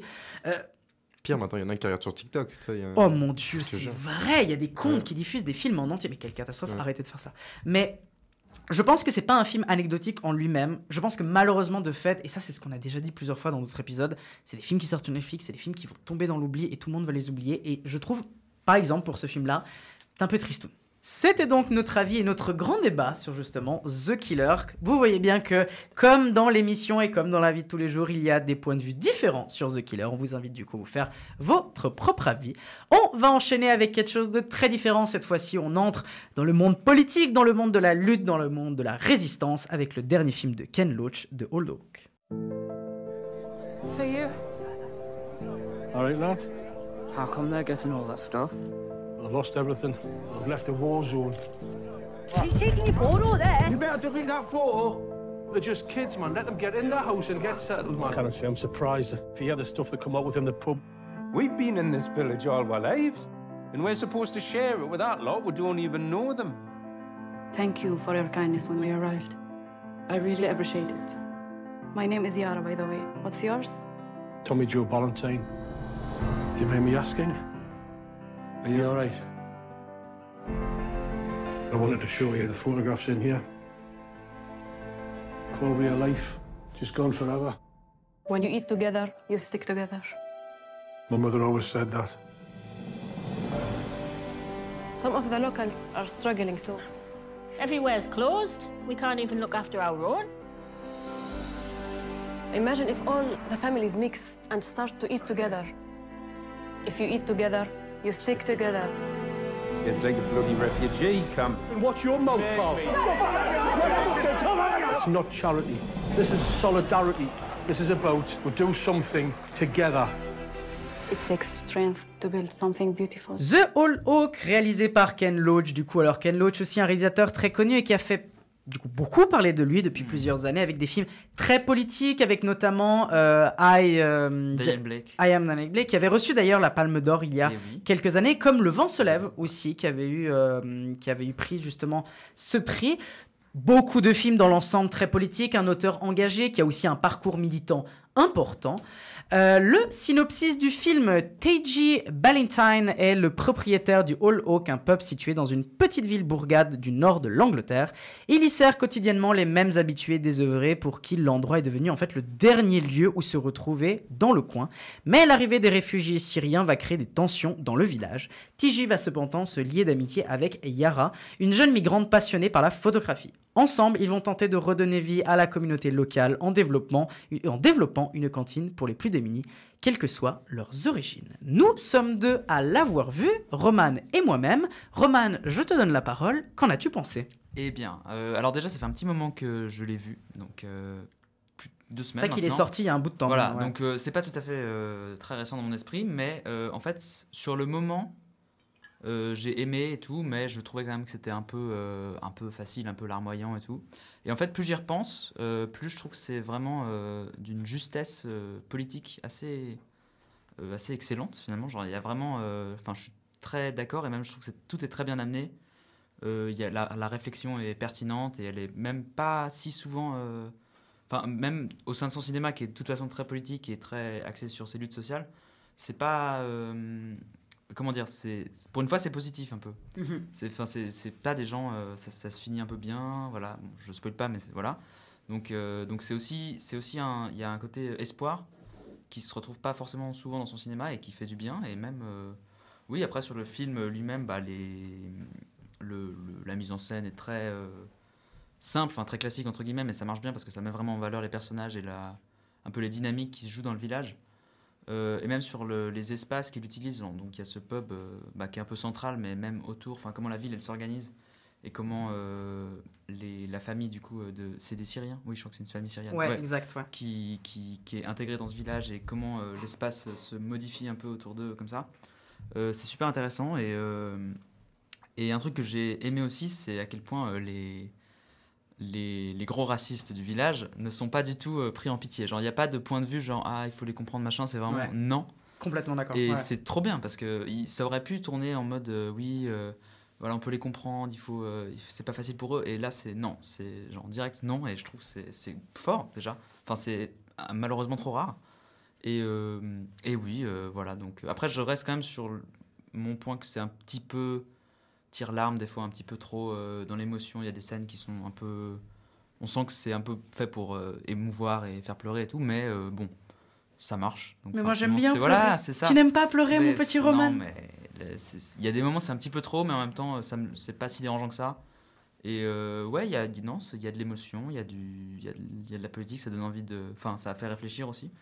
Euh, Ça fait réfléchir. Parce Ça qu'on fait vit- réfléchir. Parce qu'on vit, je crois qu'on vit dans une société. On vit dans une Il l'a saucisse, très bien exactement. compris, il- l'a très bien compris. Kenoch. Non mais mais voilà, euh, j'ai j'ai aimé, j'ai aimé. Ouais, moi, je, je suis complètement d'accord avec toi. En fait, euh, c'est vrai qu'on n'a pas eu le temps beaucoup d'en discuter tous les deux de ce film. Et c'est vrai que on- moi, je l'attendais quand même pas mal parce que Ken Loach, c'est quand même un, un des, un des rares auteurs euh, très politique, mais surtout quand, quand- pas juste politique dans un sens large, mais vraiment orienté dans une Oui, direction et orienté dans une direction très euh, lutte en Ouais, fait. Parce ouais. qu'on peut avoir des auteurs politiques, mais qui sont pas orientés lutte, qui vont être euh, je suis critique. Tu vois, moi je fais du Mm. cinéma d'auteur et en fait je Là, suis là pour expliquer. au sein des personnages, au Ouais. sein de ce qu'ils vivent, c'est très, c'est très cru quoi. Et en fait, c'est c'est ça, c'est qu'en fait, son, son cinéma a aussi une capacité qui est que son cinéma n'est pas, son cinéma n'est pas un cinéma du grandiloquent. C'est pas un cinéma de, du too much dans l'ensemble. Alors, on reviendra sur le côté larmoyant, mais sur le cinéma du too much. Parce qu'on peut avoir des films comme par exemple La Plateforme, comme, euh, qui était sorti sur Netflix, que maintenant tout le monde a oublié, mais qui pendant un moment a fait beaucoup parler de lui.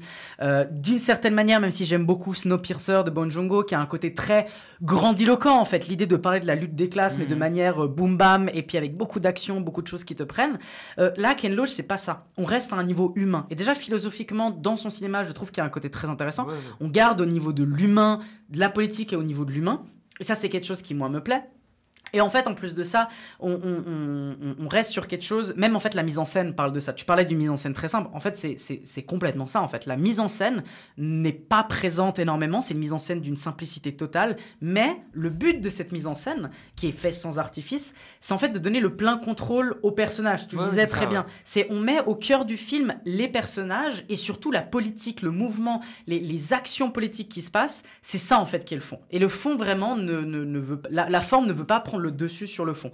Ce qui des gens faisaient un peu la critique de ça sur Ken Loach. Moi, c'est toujours un truc qui m'a pas mal plu dans son cinéma dans l'ensemble. Et c'est vrai qu'il y a une phrase que j'avais vue de, qui, qui était d'ailleurs utilisée euh, dans, dans les publicités autour du film, c'est que c'était le film le plus humain de l'année. Et moi, je, je trouve que c'est assez vrai. Je trouve que c'est un film, qui- enfin, je Non, trouve que vrai, cette ouais. définition marche bien. Euh, parce que ouais, en fait, c'est un cinéma qui, qui fait chaud au cœur. Moi, je, je suis complètement d'accord avec toi. Quand je suis sorti du film, j'avais un peu ce côté, bah ouais, je suis content.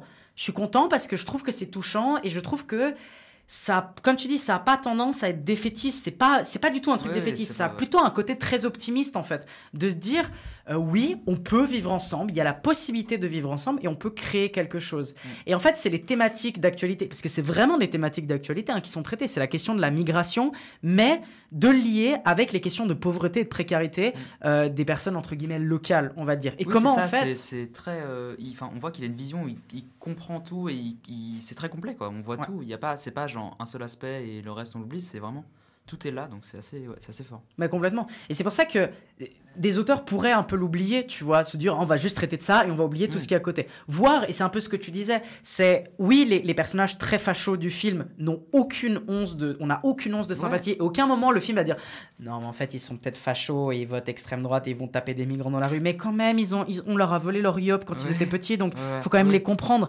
Non. Là, c'est non. On n'est pas en Pas train de dire ça. Exactement. Et en fait, c'est ça qui, moi, vraiment me fait toujours peur quand on. Et même aussi, euh, je parlais avec des, des amis qui sont des associations euh, liées aux, aux questions de, de- des personnes racisées ou des, des questions migratoires. Il y a toujours un peu cette peur-là de se dire mais comment on va traiter la question de la Mhm. migration et des personnes racisées dans les films? Et en fait, le film, il arrive à ni tomber dans le mépris de classe, parce qu'on pourrait facilement hein, tomber dans le mépris de classe dans ce genre de film, ni dans l'exagération petit bourgeois, euh, qui aussi, on pourrait complètement y tomber dedans. Et encore une fois, ça ne justifie pas le racisme, au contraire, ça la condamne. Mais ça le condamne non pas par un espèce de euh, twist politique, machin. Non, c'est la population dans son ensemble Mm. Oui. qui s'organise. Et ça, j'aime bien aussi. C'est des dynamiques politiques de Ouais. dire on se met ensemble, Voilà. on s'organise ensemble. Bah, je crois que la phrase c'est If you eat together, you stick together. Exactement. phrase ouais, ouais. En plus, qui réutilise le passé. Et ça, c'est Oui, très c'est intéressant. ouais. C'est comment tu prends le passé, qui est du coup le passé des mineurs, qui est dans le film, c'est-à-dire les, les luttes sociales, des grèves des mineurs euh, dans le nord de l'Angleterre, et de les relier aux luttes actuelles migratoires et de la précarité et de la pauvreté dans les, dans les villes, en fait, très ruralisées, qui, enfin, très rurales, qui sont, en fait, abandonnées par leur population, par manque de moyens, par manque de- de- d'infrastructures, etc. Et, et j'aime bien, alors évidemment, on retrouve, enfin, c'est évidemment un auteur marxiste, en fait, Ken Loach, c'est-à-dire il a une inspiration marxiste, et ses films sont des films marxistes en eux-mêmes, parce qu'ils transpirent une posture politique, en fait, tout le cœur du film, il est, da- il est là derrière, en fait. Euh, et donc, tout ce truc-là, et qu'en même temps, le film, alors, tu parlais du côté très larmoyant, c'est un truc Ça un peu... dépend des scènes. Il y a des, Ouais. il y a des, des moments. Je crois que c'est, je ne sais plus exactement, mais il y a une scène dans, je sais pas, si c'est dans une cathédrale ou un truc comme ça où les deux se parlent. Ouais, alors celle-là, elle est un peu too much. C'est le Ça, mal. ok, je suis d'accord. semblé un peu. Et la fin, bon, la fin est chouette, mais Ouais. pareil, c'est un peu. En fait, Mais d'ailleurs, alors, pas comment dire. Mais en parlant de la fin, moi je trouve dommage. Alors, je- on vous dira pas précisément. Bah, elle est pas très importante euh, façon de dire ce qui se passe Non. précisément à la fin. Mais le problème, c'est que moi, ce qui me dérange. Bon, on va peut-être pas la dire quand même dans le douche. On vous la laissera regarder. Mais moi, ce qui me dérange, c'est que pendant cette scène-là de fin, il y a le générique qui passe. Ouais, c'est vrai. Et je trouve dommage. Pourquoi? Parce que ce qu'on voit à l'écran est très intéressant si vous prêtez à l'œil et si vous regardez notamment les banderoles. Voilà. Si vous regardez les banderoles, ce qui est écrit Hmm. Pas dessus. trop d'indices. Pas trop. Non, mais euh, en plus de ça, c'est un peu triste parce qu'elle y est dans la bande-annonce en plus, cette, euh, Ouais, cette c'est scène vrai, ouais. plusieurs fois. Et en fait, on, on pense qu'elle est introduite dans le récit, mais en fait, pas autant que ça. Et cette scène, en fait, elle est intéressante parce que politiquement, elle dit beaucoup. Mm. Vraiment, elle dit énormément. Elle, elle, elle parle vraiment d'une euh, d'une convergence de lutte. Si on Ouais. veut vraiment utiliser des clair, termes ouais. purement politiques, ça parle de convergence de lutte. Et le film veut appeler une convergence de lutte. Et c'est dommage que cette scène-là, en fait, on la voit pas bien parce qu'il y a, des- il y a un Ouais, générique qui vrai, passe. Et en plus, je crois qu'elle est un peu en noir et blanc. Si je me... Non, pas en noir et blanc, mais elle est un peu Euh, grisâtre, je crois. mais Oui, ouais, elle est un peu. Ouais, elle est un peu En mat, plus, elle je reste sais- pas, ça reste c'est pas très long, quoi. Enfin, Ouais, ouais, complètement.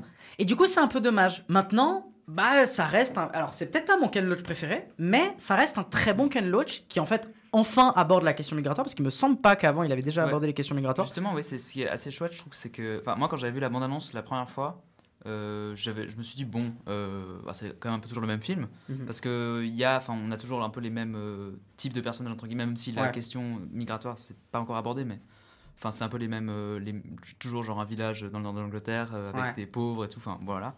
Et en fait, euh, en fait, c'est il se réinvente quand même à chaque fois, quoi. C'est pas, même si le, le contexte reste plus ou moins le même, il y a toujours des nouvelles euh, luttes et des nouvelles. euh, Enfin.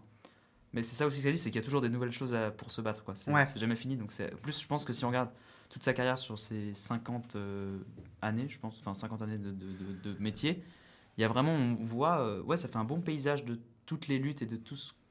Enfin, c'est- ouais, je sais pas comment dire, mais des petites, euh, des petites fenêtres sur chaque, Ouais. euh, un peu chaque lutte. Des sujets, il veut Ouais, parler de sujets. Et c'est pour ça que ça, ça reste un des auteurs encore actuellement qui arrive à parler de ces sujets-là et qui en parle avec une grande justesse. Ouais. Alors évidemment pas avec la forme parce que la forme est très simple, mais en même temps philosophiquement moi j'aime bien. Et je trouve que ça reste très accessible et je trouve typiquement c'est des films que ça soit celui-là, que ça soit euh, Le vent se lève, que ça soit justement euh, avec aussi le film avec Eric Cantona, Euh, Ah oui, parce qu'il a fait un film ouais, avec Eric. Cantona. sur le footballeur. ouais. Exactement. Et du coup, toutes ces thématiques-là, pour moi, c'est des films que tu peux montrer Oui, alors à sur tout le le footballeur, c'est pas, j'ai pas dit c'est un footballeur, j'ai dit c'est un film sur un footballeur. Alors, je Mais le qui- précise. Qui, de Qui mieux pour Cantona. parler de football qu'avec Eric On a envie mais- de dire. Mais oui, il a justement, il a, il a même le dernier, celui d'avant, Old Oak, c'était Sorry We Missed You, c'était sur un livreur Amazon ou UPS ou un truc comme ça sur son quotidien et tout. Donc il y a vraiment toute une galerie Mais de tu sens qu'en fait, il est, il est inspiré par ce qu'il voit autour. Parce qu'il y a Ah, bah, quelques années, c'était sur la question de l'ubérisation qu'on avait beaucoup euh, porté attention. Et là, il le parle de ça. Ces quelques années, on parle énormément de euh, ce, que, ce que des gens appellent la crise migratoire. N'utilisez pas le mot crise migratoire. Enfin, moi, j'aime pas du tout utiliser Oui, le mot crise migratoire parce que c'est un peu une bêtise de l'utiliser. Mais.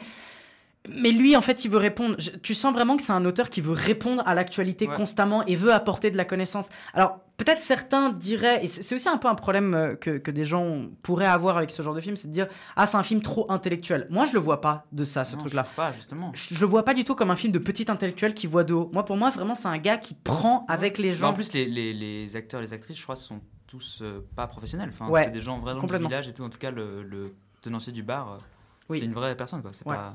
Et puis en plus, tu, tu vois, c'est vraiment ce truc. euh, tu, tu prends pas en fait ces gens-là pour des cons.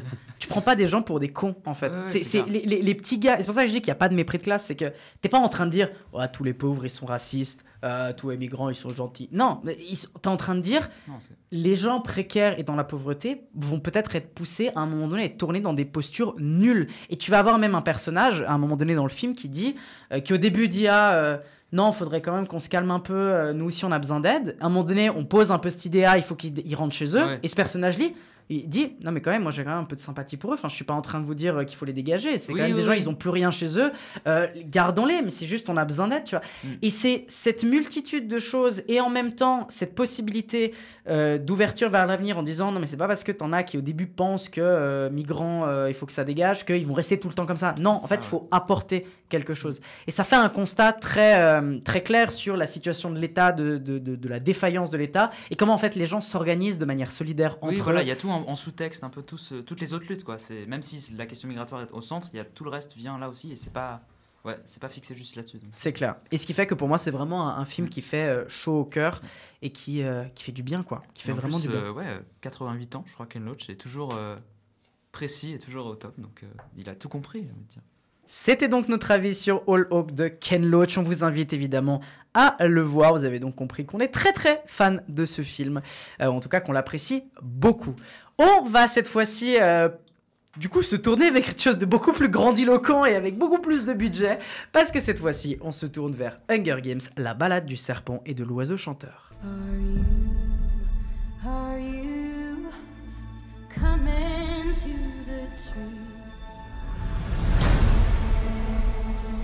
Les jeux sont là pour punir les districts. Ces tribus n'ont pas le choix. Votre rôle est de transformer ces enfants en bêtes de scène, pas en survivants. Nous sommes en direct Souriez, c'est pour ça qu'on a des dents. Imagine que ton nom a été tiré à la moisson. J'aurais juste envie qu'une personne se soucie un peu de moi, comme si j'avais encore de la valeur. Bienvenue au Capitole. On dirait que tu n'es pas à ta place ici. En effet, mais je suis ton mentor. Un rebelle. Je vais te sortir de là. Vous voulez protéger les gens? Alors il est essentiel d'accepter ce que sont les êtres humains. Et ce que ça engendre de les contrôler. Voyons de quelle façon Snow se sert de son célèbre charme. Hunger Games, la balade du serpent et de l'oiseau chanteur, est donc le nouveau film de, de, de la grande saga qu'est Hunger Games. Je sais pas précisément combien il y a de films, Florian, après tu nous le tu, tu sais toi combien il y a de films Ouais, euh, derrière c'est le cinquième. Eh ben, c'est le cinquième film, du coup, de, de, de, de, de, de la grande saga, euh, réalisé par Francis Lawrence et avec énormément d'acteurs, notamment Rachel Zegler, Tom Blitt, Hunter Schaeffer, euh, Jason Schwartzman, Peter Dinklage, etc., etc. Le synopsis, le jeune Corial... oh là là, Coriolanus Snow est le dernier... J'aime beaucoup ce nom. Il est génial. hein. Il est incroyable, mais comment tu fais pour ne pas rire Coriolanus? Exceptionnel, excusez-nous, nous avons 12 ans. Euh, est le dernier espoir de la lignée, la famille Snow, autrefois riche et fière, et aujourd'hui tombée de, de- en disgrâce dans un Capitole d'après-guerre. À l'approche des dixièmes Hunger Games, il est assigné à contre-coeur à être menteur de Lucy Grey Bear, tribu originaire du district 12, le plus pauvre et le plus méprisé de Panem. Florian, tu es le seul à avoir vu ce film, mais tu es aussi un assez grand fan, s'il me semble, un peu en tout cas de la saga. Qu'est-ce que tu en as pensé? Qu'est-ce que tu peux nous en dire un peu? Alors, faut savoir que ce film est un préquel, oui, il parle des 10e Hunger Games, sachant que dans les films de base, on en est au 74e et 75e Hunger Games, puisqu'il y en a deux qui, se passent là. Du coup, on retourne en arrière sur un peu les origines des Hunger Games, de comment se passaient euh, ces jeux-là euh, après-guerre, parce que oui, il faut savoir que ces jeux ont été instaurés après une guerre civile au sein de Panem, et pas mal de choses sont expliquées dans ce film-là. C'est très intéressant en fait de savoir comment est-ce qu'on en est arrivé là, et surtout d'avoir une plus grande... euh, poser la focale sur Snow. Snow, qui est un personnage qui est assez connu en fait dans la saga principale, c'est euh, le monsieur aux cheveux blancs qui est le président, qui est très méchant. Euh, Le big méchant. Le big méchant en fait, ouais, c'est le big bad guy euh, dans ce film-là. Alors que dans celui-ci, c'est le entre guillemets héros slash anti-héros un petit peu de ce film-là. Et ce film nous apprend un petit peu aussi à, à gagner de l'empathie envers lui. Ce qui est assez intéressant, c'est assez paradoxal, mais on, on- on commence à entre guillemets, apprécier le personnage, à comprendre ses agissements dans les futurs films. Et je trouve que ce film-là arrive brillamment à le faire, sachant que justement le film est tiré aussi d'un roman euh, qui a été écrit en 2020, c'est-à-dire dix ans après l'apparition du dernier roman. Euh, roman que je n'ai pas lu malheureusement, mais que ma copine a lu et qui l'a adoré, qui euh, est selon elle même meilleur que les livres originaux, on va dire, Euh, notamment en tout ce qui concerne en fait la- le, euh, comment est-ce qu'elle appréhende les personnages, l'évolution des personnages, etc. dans le roman et dans l'histoire, ce que ne faisait pas forcément l'autrice euh, au tout début. Avant, c'était très euh, superficiel, les personnages étaient presque détestables. Je pense à Katniss Everdeen, que je déteste au plus haut point, mais je trouve que c'est le personnage le moins bien écrit de toute la saga. Qui est, qui est pas le, Katniss, c'est pas le personnage principal C'est le justement personnage de- principal, ouais. Mais elle est détestable à souhait. Vraiment, mais détestable à souhait. Moi, je, je- je- pas. Je n'arrive vraiment pas. Et encore, apparemment, dans les films, dans les films, elle est vraiment horrible. Je crois que dans les livres, elle est encore plus chiante. D'accord. Mais vraiment, ça. C'est compliqué d'apprécier les trois premiers films si ton personnage principal est le personnage le plus chiant. Mais ça va, parce que les, autres, les autres personnages ils sont intéressants. Et puis au bout d'un moment, tu t'apprends à aimer détester euh, Katniss. Et Katniss n'a pas, écrit- n'a pas été écrite de façon à être appréciée non plus. C'est une personne lambda, on va dire, même si c'est l'héroïne. Euh, contrairement à Snow, qui lui n'est pas lambda dans cette histoire-là. Et justement, enfin, l'emphase sur ce personnage-là est très très bien faite. Et moi, j'ai gagné de l'empathie pour lui. Franchement, je l'apprécie beaucoup plus que Katniss. Mhm. Ce qui est étonnant de le dire, ça c'est paradoxal. Et ma copine, c'est la même chose. Elle apprécie plus Snow que lui. Euh, Peut-être bémol dans ce film-là, c'est que bien qu'il dure 2h40, qu'il soit passablement long, euh, il est très très dense. Très très dense. Et du coup, il y a beaucoup d'informations, beaucoup de personnages qui rentrent euh, dans l'histoire et qu'on qu'on prend pas le temps à apprécier. Et je pense que ça, c'est un défaut qui est quand même assez important pour le film. Il y a beaucoup de personnages secondaires, voire tertiaires, dont on voit l'apparition pendant allez, 3 minutes à l'écran et qui partent et on comprend pas trop un petit peu leur impact. Mais les personnages dont on fait leur face sont toujours assez intéressants. Et bien évidemment, euh, il y a des chansons, comme dans le film de base où il y avait une chanson typiquement révolutionnaire dedans.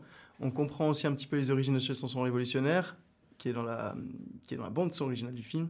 La chanson qui fait Are you, Are you, nanani, nanana. Enfin, je sais pas si je chante très mal, du coup je vais pas la faire. C'est un très bon Mais- chroniqueur, merci. mais pas un très bon mais du coup, oui, on, on en prend les origines de cette chanson. Il y a beaucoup, euh, on en prend beaucoup d'origines de choses, beaucoup de réactions de Snow qui sont justement dans le futur, qui sont dans, dans- dans les livres qui parlent des 75e. Il y a des réactions de Snow par rapport à cette chanson qu'on ne comprenait pas, mais qu'on comprend en fait dans ce film-là.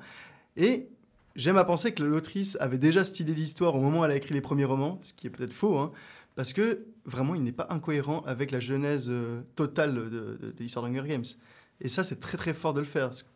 Et à contrario de ce qu'a fait euh, Les Animaux Fantastiques, on peut parler d'une saga avec euh, Harry Potter, qui malgré que j'apprécie un petit peu quand même ces films-là, euh, fout un petit peu un coup de pied à la fourmilière dans toute la genèse, un petit peu dans toute la saga Harry Potter. Celui-ci, non, il s'en sort assez brillamment. Si le film est incohérent, il est parfois incohérent avec lui-même, ce qui est un peu plus dommage. Il y a des moments où on se demande, mais comment c'est possible? Pourquoi le personnage il fait ça? Déjà, je me demande même pourquoi ça s'appelle les Hunger Games, parce que, enfin, il y a les Hunger Games dedans, mais ça n'a pas de sens que ça s'appelle les Hunger Games, mais vous comprendrez quand vous verrez le film, parce que c'est les Hunger Games à faible budget dans ce film-là, parce que oui, c'est les reconstructions de Panem, reconstruction un petit peu du Capitole, et bien évidemment, il y a, comme dans les autres films, une critique de la société de production, une critique un petit peu de tout ce qui est euh, euh, dans euh, le showbiz, tout ça, et ça, évidemment, cette critique, elle est très très présente, mais le film arrive à être un peu plus intimiste, ce que je trouve très intéressant. Du coup, à vous de me dire si. Mais c'est intéressant que tu dis intimiste parce que moi, alors j'aurais voulu le voir, euh, je pense, au cinéma. Malheureusement, je n'ai pas eu le temps euh, parce que j'en avais d'autres à voir et donc malheureusement, euh, c'est passé un peu à la trappe. Mais par contre, moi, ce qui m'intéressait en tout cas, alors je ne suis pas un fanat des Hunger Games, je, je pense que j'ai vu les deux premiers, si je me rappelle Mhm. bien. Euh, le premier, j'en ai un assez bon souvenir, un petit film un peu d'enfance euh, que j'appréciais, que j'ai vu pas mal de fois. Donc, ok. Le deuxième, je crois que j'ai dû le voir une fois au cinéma et puis bah, je un peu oublié, mais voilà, j'ai peut-être pas un mauvais souvenir, peut-être un peu moyen. En tout cas, le premier, j'ai quand même un peu de sympathie pour lui.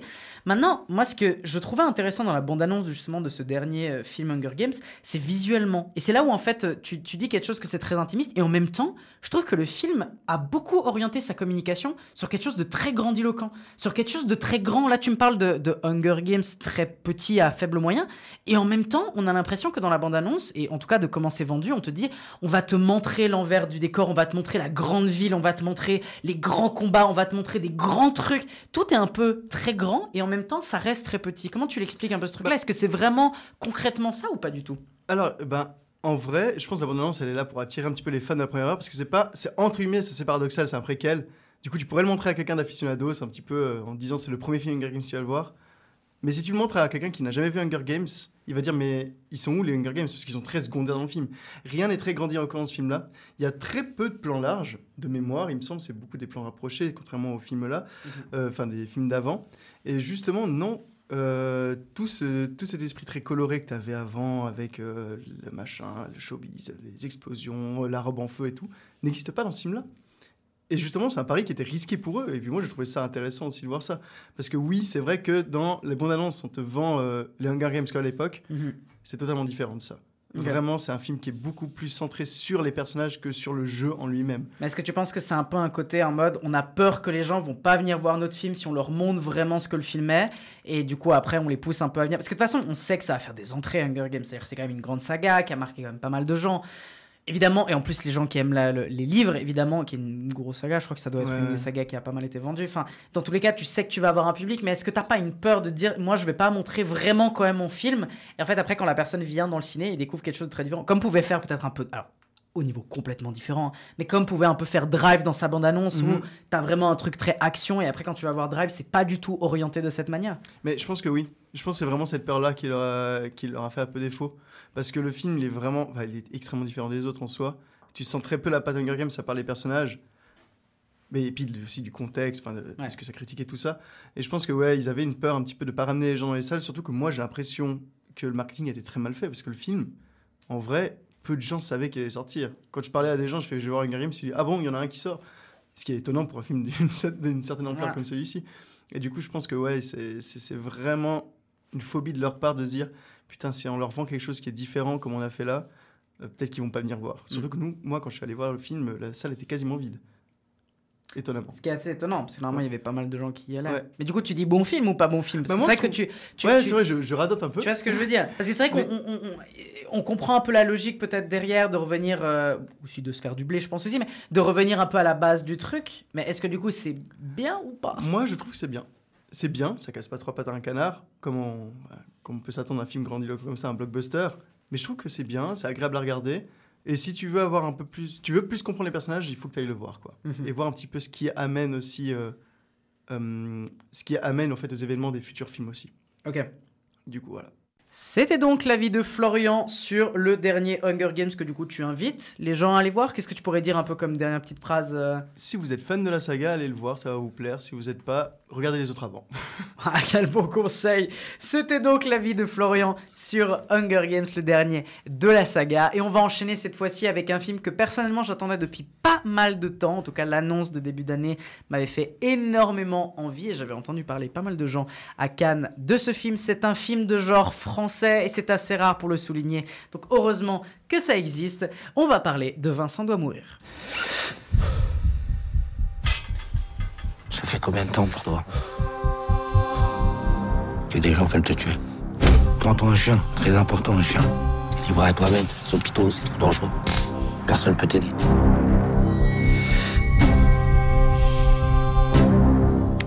Tu t'appelles comment?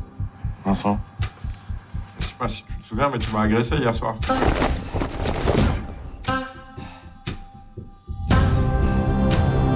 C'est vraiment chelou, toi. hein. Regarde bien, tu regardes ce qui va se passer.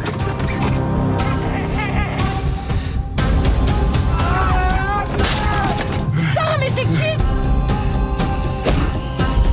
Faut qu'on se casse, là. Tu crois qu'on va y arriver? T'as pas l'impression, toi, des fois, que le monde entier t'en veut? Euh, ouais, ça m'arrive, ouais. Vincent doit mourir est un film réalisé par Stéphane Castan qui est son premier long métrage. Il avait réalisé déjà des petits courts métrages un peu à droite à gauche à côté. Il avait bossé sur d'autres projets, si je me rappelle bien. Il avait bossé notamment sur le projet de La Nuée, qui est un film aussi de genre français que je dois rattraper depuis un bout de temps, mais qui a l'air assez intéressant. C'est un film du coup, un premier film, euh, un premier en tout cas long métrage de ce réalisateur. Le synopsis du jour au lendemain, Vincent est agressé à plusieurs reprises et sans raison par des gens qui tentent de le tuer. Existence d'homme sans histoire en est bouleversée et quand le phénomène s'amplifie, il n'a d'autre choix que de fuir et de changer son mode de vie. Le film est tenu par notamment, enfin surtout Karim Leclou qui est le rôle principal, mais aussi avec euh, le second rôle féminin, Vimala Ponce.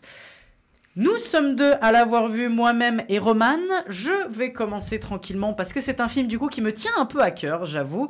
Euh, parce que je pense que c'est une petite révélation de l'année. Alors, il faut vraiment le mettre entre guillemets ce truc-là, mais je pense profondément que c'est une petite révélation de l'année. Je vous invite vraiment à vous intéresser à ce, film. Parce que, euh, alors déjà, comme je l'ai dit un peu en introduction, le cinéma de genre français, c'est un cinéma très intéressant, mais qui manque beaucoup. On n'a pas assez, à mon avis, de cinéma de genre français. Et quand il y a des œuvres comme ça qui sortent, il faut absolument aller les soutenir. Et en fait, on est devant un film qui est hyper dynamique, qui a un concept de base en plus que je trouve super. C'est vraiment euh, hyper facile hein, comme concept. Et ça, j'aime bien. C'est vraiment cette idée de t'as Vincent, il se réveille un jour, il se fait péter la gueule par son stagiaire et il dit bah, c'est bizarre. Le lendemain, il retourne au bureau, il se fait péter la main avec un stylo par son collègue qui allait très bien le jour d'avant. Et ça part comme ça. Et en fait, le concept, il est vraiment kiffant à regarder. Et en fait, le film en lui-même, il est kiffant à mater. Moi, il y a vraiment un, vrai plaisir quand on le regarde, je trouve. Parce que c'est un film qui propose. C'est un film qui veut donner quelque chose, qui a envie de tester des trucs, qui a envie de proposer quelque chose dans le cinéma français et même dans le cinéma. En fait, ça arrive en même temps à. hum, c'est-à-dire, Il propose pas mal de choses, mais en plus de ça, en fait, il s'aventure dans plein de registres différents. C'est-à-dire, il va jouer avec l'horreur, il va jouer avec le SF, il va jouer avec la comédie, il va jouer aussi un peu avec la romance, il va jouer avec un peu le film d'épidémie, la construction d'un film d'épidémie. Tout ça, ça arrive à, être mis dans un bon paquet. En fait, le tout, on arrive à- à tenir le tout ensemble d'une manière assez bien, je trouve vraiment, ça tient le coup.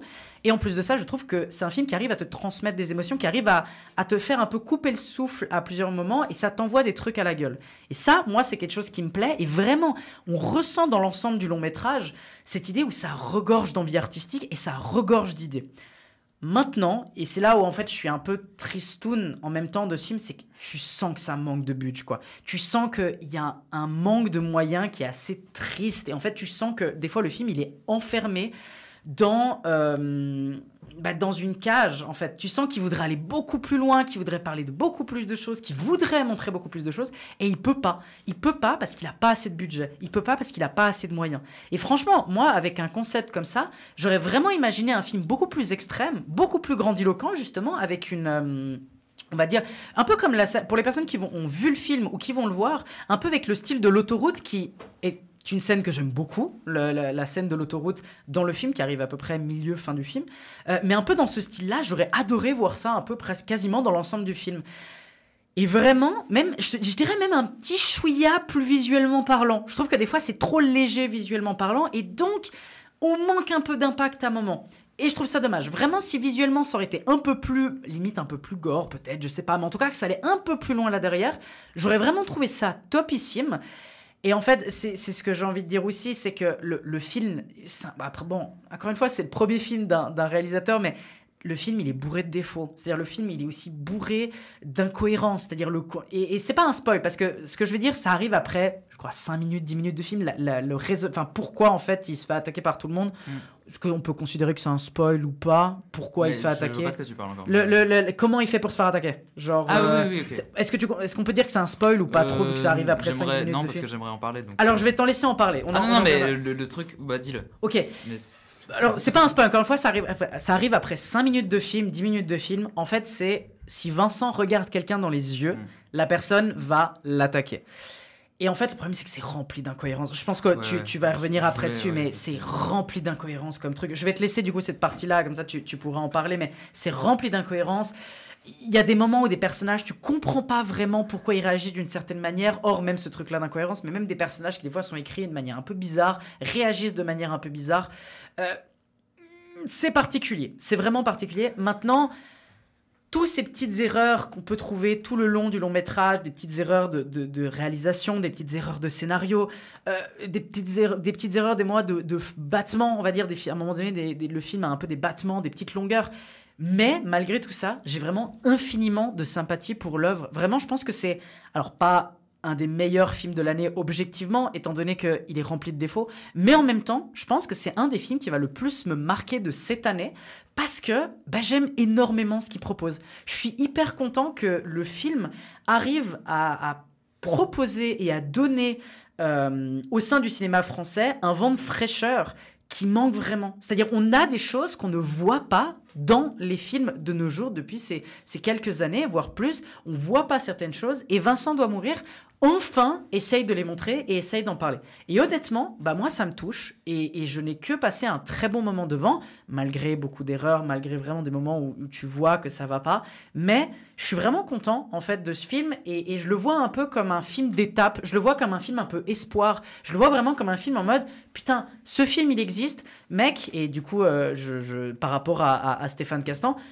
Fonce, mec. Je veux trop voir ton prochain film. J'espère qu'on va te donner encore plus de budget et j'espère que d'autres, et ça va peut-être ouvrir la porte à d'autres réalisateurs et réalisatrices, parce que je sais que le film a quand même des assez bonnes critiques, malgré quand même euh, pas mal de défauts qui sont donnés. Mais ce vent de fraîcheur, il est quand même remarqué et ça, je suis super content. Et, et vraiment, cette année, on a, on a été gâtés en cinéma de genre. C'est-à-dire, on a le règne animal, on a, on a ce film-là. Honnêtement, je pense que le, le- le genre français, cette année, on est vraiment gâté avec ça. Et j'espère que ces quelques films-là qui ont marqué un succès critique vont donner des beaux jours au cinéma de genre français. Et franchement, juste pour ça, juste pour soutenir la diversité artistique du cinéma, juste pour soutenir une œuvre qui propose quelque chose et qui est vraiment pas quelque chose qu'on a l'habitude de voir, moi je vous conseille vraiment d'aller voir Vincent doit mourir parce que c'est vraiment trop trop cool. Ouais, euh, alors oui, bah, tout à fait, euh, allez le voir euh, malgré tout, déjà aller au cinéma en général. Mais euh, oui, bah, moi je l'ai vu hier, alors sur le coup, quand, quand je le regardais, c'est vrai que j'étais, je- ça ça m'a plu, j'étais dedans, j'étais, voilà. Il y a quand même un truc que j'ai trouvé, enfin, en fait, l'idée de base est, vraiment cool et, et le, pitch est vraiment, je trouve ça génial, genre l'idée est dingue. Euh, après, ce qu'il en fait dans le film, au-delà des incohérences, je reviendrai dessus après, mais juste sur le, le développement. C'est-à-dire qu'on a une deuxième partie qui est beaucoup plus axée euh, romance, beaucoup plus euh, personnelle et tout. Euh, et je trouve que c'est dommage en fait quand on a une idée comme ça qui pourrait vraiment être développée, bah, comme tu disais, dans des, une grande ampleur et au niveau société et tout. Il y a, y a un peu cet aspect-là, mais il est vraiment beau- très réduit Mhm. dans la deuxième heure euh, pour se concentrer plutôt sur lui et comment machin. Bon. Ça reste presque au niveau individuel en fait. C'est Ouais, je vraiment ça que un dommage. truc je ça individuel. un peu dommage. Bah ouais, enfin il y a tout ce truc de, de réseau quand même, Ouais. machin, mais c'est un peu. Mais il l'aborde tellement superficiellement. C'est ça. C'est juste à la fin où à un moment donné on comprend, mais ça te l'est pas vraiment montré. Ça te enfin, il y a une scène qui te la montre, mais dans l'ensemble c'est plus cité, on va dire, Oui, c'est ça, voilà. par la radio, etc. Oui, et tu genre te euh, dis, le président machin et tout. Mais, Exact. Mais en fait, c'est do- c'est dommage parce que, oui, en fait, moi j'ai presque l'impression de voir euh, un premier épisode de série, quoi.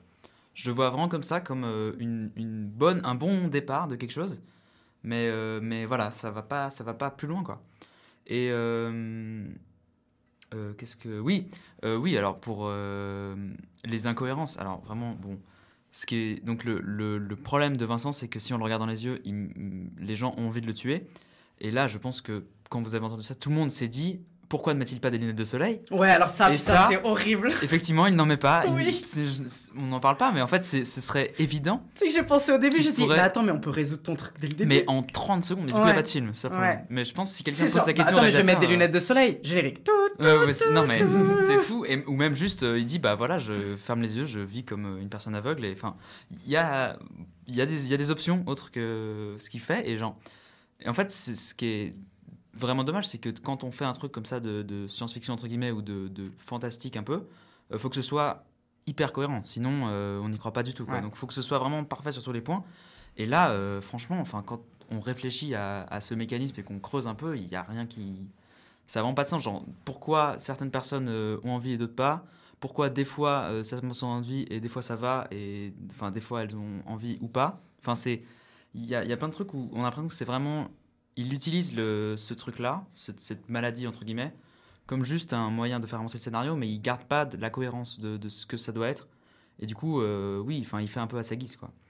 Et euh, il y a un moment. J'ai par- presque- Je sais pas si tu te rappelles la scène du bateau où justement Ah il non, passe la voilà. première nuit. Cette Je scène-là, elle est pas logique. Non, mais le, le- gars, euh, Vincent, a les yeux fermés. Parce qu'il dort. Il se dort, il se fait quand même agresser. Enfin.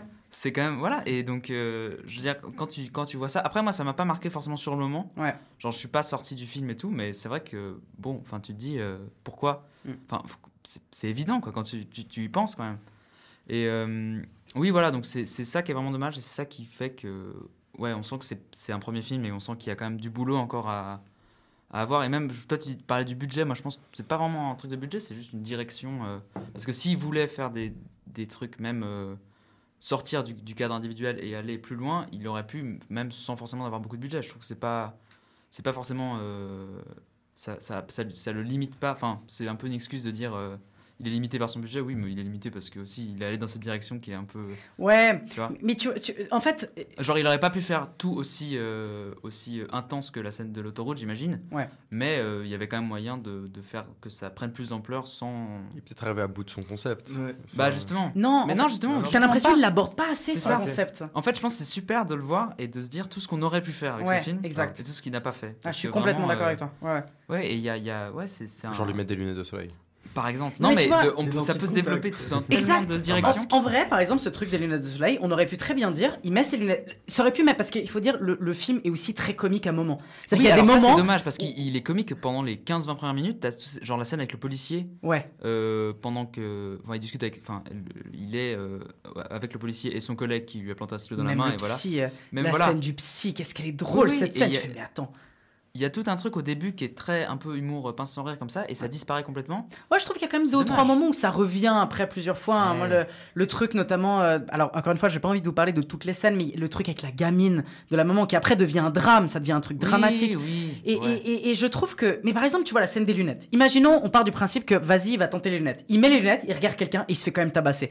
Qu'est-ce que ça voilà, serait drôle qu'est-ce que ça- que, coûte de mettre ça comme ça on- Ça aurait cassé, ça aurait dit, bah en fait, Parce même s'il met des voilà, lunettes, ça marche pas. Vu que de toute façon on sait pas d'où ça vient ce truc, en fait c'est ça, c'est un peu dommage parce que vu qu'on sait pas, Mhm. euh, il peut vraiment faire ce qu'il veut. Et en Genre, plus, sans, spoiler, on, on va pas dire ce qui se passe, mais ce concept même de, du eye contact évolue en plus de ça au fur et à mesure du film. Ouais, ouais. Évolue de manière peu compréhensible des fois, mais elle évolue. Et ça, bon, je trouverais ça presque intéressant. Parce que c'est pour ça qu'à un moment donné, le film passe par du film apocalyptique, Ouais. épidémie, et, et c'est là où en fait le film aussi a tendance, pour moi, alors peut-être c'est de la surinterprétation, mais je le vois aussi des fois comme des tentatives politiques de dire quelque chose, des tentatives de dire comment une personne mise de côté va s'enfermer dans sa, son, son, son altérité Oui, et va être ouais. bloqué. Et c'est la scène notamment de quand il doit s'inscrire sur cette espèce de, de réseau. Ouais. Je- on ne dit pas plus, mais cette scène-là, pour moi, il y a un peu ce truc-là où comment tu te déconnectes de l'ensemble de Mm. la société, de comment en fait tu vas te enfin, confronter et te mettre dans un truc. Pour moi, il y a tellement de tentatives de faire des choses, mais que ça va pas assez loin et que ça n'aborde pas complètement le truc, que comme, comme toi, franchement, moi, c'est la sensation que j'ai vraiment du film, c'est putain, j'aurais vraiment voulu que tu ailles à fond dans Ouais, le bah, concept. clairement. et j'ai presque en envie. 1h50, euh, t'as le temps de développer. Quoi. Ouais, c'est clair, euh, c'est clair. Et en même temps, j'ai quand même de la grosse sympathie pour en fait tout ce qu'il essaye de faire. Oui, il voilà. de mettre beaucoup de choses qu'il aborde peut-être pas jusqu'au bout, mais toutes les petites choses qu'il fait, je trouve quand a même qu'il les aborde. ouais, c'est bien essayé. Mais, mais même, moi je dirais pas juste essayer, parce que vraiment moi j'aime ce film. Oui. Honnêtement, je pense que je vais me l'acheter quand il sortira en, en- en Blu-ray, et je le, ou en DVD, mais je le- je le- je l'achèterai et je me le remettrai. Parce que ça rend quand même le film. Alors, le fait que je parlais avant du, du côté un peu gore, mais en même temps, le fait que le film ne soit pas. Il est quand même assez Ah, il, y a, il y a des moments. Il y a des moments un peu durs. Mais je veux dire, il rend quand même le film assez accessible et pas autant que ça. Tu vois, c'est pas non plus un film, tu dois avoir 18 ans, 16 ans non, pour le voir, mais tu vas quand même pas le mater quand t'as 12 ans ou 10 ans. Ou- Ça me semble Ouais, pas vraiment la bonne idée. Et en même temps, tellement de trucs. Et moi, en vrai, tu vois, ce que je kiffe avec ce film, c'est comment on en parle. Parce qu'au moins, tu peux en parler de plein de choses. A des films, on pourrait dire, ouais, bon, ça a fait ça, moi, c'est un peu naze, top. Là, t'aurais tellement de choses à dire sur tous les trucs. On pourrait parler notamment de la, de la performance de Karim Leclou, qui est une performance très simple, mais en Mm. Qui même temps, elle marche. Le clou du spectacle. Le clou du. Wow, j'adore Putain, la remontée, c'est beau ça. Mais tu vois, Karim Leclou qui a une performance que moi je trouve très simple, mais je trouve sympa. J'aime beaucoup euh, Vima Laponce qui du coup joue le personnage féminin. Après, voilà, le personnage, je trouve aussi, il est un peu. Enfin, il y a. il y a, euh, on, on- on sait qu'elle a des, des emmerdes avec des, des gars, elle leur doit de l'argent et tout, mais c'est pas plus creusé que ça. Ouais. On a un peu ce personnage qui est là. euh, bah, ouais, juste Tu comprends pour, qu'elle euh, a un passif. Tu comme comprends ressort. qu'elle a des trucs un très peu sales. Enfin, c'est bizarre d'in- d'introduire ça puis de pas du tout l'exploiter après. Ouais. Je je c'est pas. Il y a des. Ouais, il y a ce truc, encore une fois, d'aller dans plein de directions, mais finalement, on va nulle part, on sait pas tellement où on va. Bah, pour moi, en fait, le, le- à mon avis, l'auteur, c'est pour ça que je disais un peu un manque de budget, c'est que pour moi, quand même, il y a un manque de budget derrière parce que je pense qu'il avait des visions sur plein de trucs, Mm. mais il pouvait pas aller dans ces trucs-là, ce qui l'a poussé à devoir se centrer beaucoup plus sur l'individu. Euh, je pense que vraiment, avec un concept comme ça, et c'est pour ça que. À un moment donné, le concept devient quelque chose de beaucoup plus large, mais c'est peu montré. Et je Ouais. pense que s'il aurait eu vraiment les. Par exemple, s'il aurait eu. Parce que je pense pas que ce film ait eu énormément de budget, vraiment, il n'a pas eu beaucoup. Mais si on prend par exemple euh, Le règne animal qui a eu 15 millions, Ouais. je pense que si tu aurais mis 15 millions dans Vincent doit mourir, on aurait été sur un truc beaucoup plus grand. Je pense. Euh, maintenant, voilà, je, je- je pense. Moi, j'aime beaucoup le film. Encore une fois, j'ai beaucoup de sympathie pour lui, malgré tous ses défauts. Et je trouve que c'est aussi intéressant de le dire. On peut beaucoup aimer des films, mais avec ses défauts. euh, bien sûr. On peut adorer un film en disant putain, le film, en fait, il est claqué sur Mm. plein de points. Bah moi j'aime bien juste l'idée, le fait que en fait j'aime bien pouvoir euh, corriger le film dans ma tête et me dire Ouais. euh, ouais voilà. bah, Qu'est-ce que le film aurait pu être Voilà, ça c'est aussi chouette aussi, mais c'est dommage du coup. Ouais, de ouf, de ouf, de ouf. Maintenant, encore une fois, je, je pense que, et j'espère que le, le gars va avoir Ah oui, oui. euh, d'autres moyens, va pouvoir refaire un peu des trucs comme ça. Et t'as presque envie de dire, mais mec, quand t'auras fait quelques films euh, dans, dans, dans ta besace, bah, reviens remake, dessus et fais voilà. un petit remake. ouais. Franchement, ça, ça rendrait même. Fait... Alors, j'allais dire un truc horrible, j'ai dit, va faire un remake aux États-Unis, ne fais pas ça. Non, non, non. quelle catastrophe. Ça, devient World War Z, le truc, c'est une catastrophe. Non, non, mais film, euh, film extrêmement intéressant et. euh, et je crois qu'il a eu quand même une petite distribution dans certains festivals. Il me semble qu'il a quand même eu de la Bah, bonne il était- sympathie. Je crois qu'il était à Cannes, il me semble, semaine Ouais. de la critique ou un truc comme ça. Ouais, et il y a une scène aussi que j'ai- j'ai aimé, on va peut-être pas entrer en parler, mais à un moment il se bat dans sa propre merde Mm. et il vomit dedans. Enfin voilà, c'est très beau. Je crois que c'est un des meilleurs vomis que j'ai jamais vu de toute Ça, ma vie. il est, il- J'ai c'est l'impression qu'il vomit vraiment. C'est une scène euh, assez belle, je pense. Bah là, il y a eu du budget. Dans Alors le là, vomi, il y a eu du Dans budget. le vomi et la merde euh, familiale, vraiment, c'était. Mais d'ailleurs, alors. euh, en C'est gore et Ouais, caca et c'est- vomi, c'est magnifique. Ah ouais, non, mais. Je vais, dire un truc un peu bizarre. C'est un hein. film de Mais- genre. en me faisant penser au caca et au vomi, c'est vrai que le film est esthétiquement très beau aussi. Je trouve le Ah. film esthétiquement très beau. Alors c'est très bizarre ce que je veux dire, mais vraiment, il y a un travail de l'image que je trouve pas mal. Vraiment, il y a un travail très joli, même dans la lumière, dans Oui, il y a certains plans. dans ce qui est dans la couleur, dans, dans ces trucs-là. En fait, la forme du film, elle est belle. Mm. Je pense aussi à un- une autre scène, mais vraiment, on va vous laisser découvrir le truc. Mais cette scène vers la fin du film où on est à côté des espèces de gros poteaux électriques. Pour ceux qui l'ont vu, il se passe un truc dans cette scène que tu ne t'y attends pas et qui est très fort et qui, ouais. moi, m'a fait bloquer un peu le, le cœur en me disant ouf, est-ce que le film va passer une étape et va en fait complètement changer un presque de registre en fait Mhm. Ça n'a pas été le cas, mais en même temps, je trouve que le film arrive à aller assez loin sur certaines choses sans complètement l'être. Et je trouve qu'il y a un... En tout cas, le, le ton, la tonalité du film est complètement réussie. Et je trouve que pour ce genre de film-là, c'est très compliqué de trouver sa bonne tonalité. C'est très très très compliqué.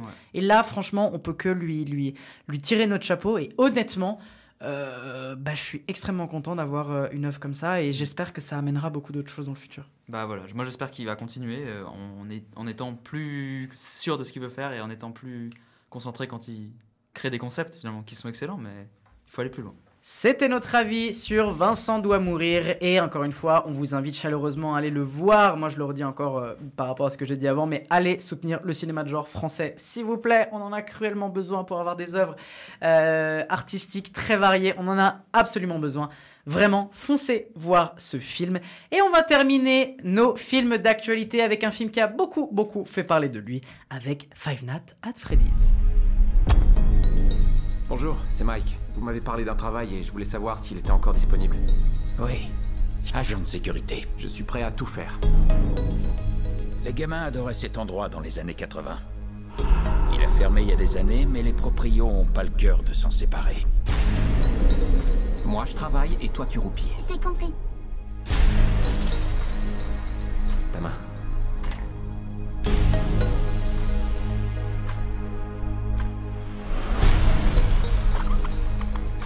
Tout ce que vous avez à faire, c'est surveiller les écrans. Bienvenue chez Freddy's Fazbear Pizza où les rêves les plus fous prennent vie. Mais oui, bien sûr.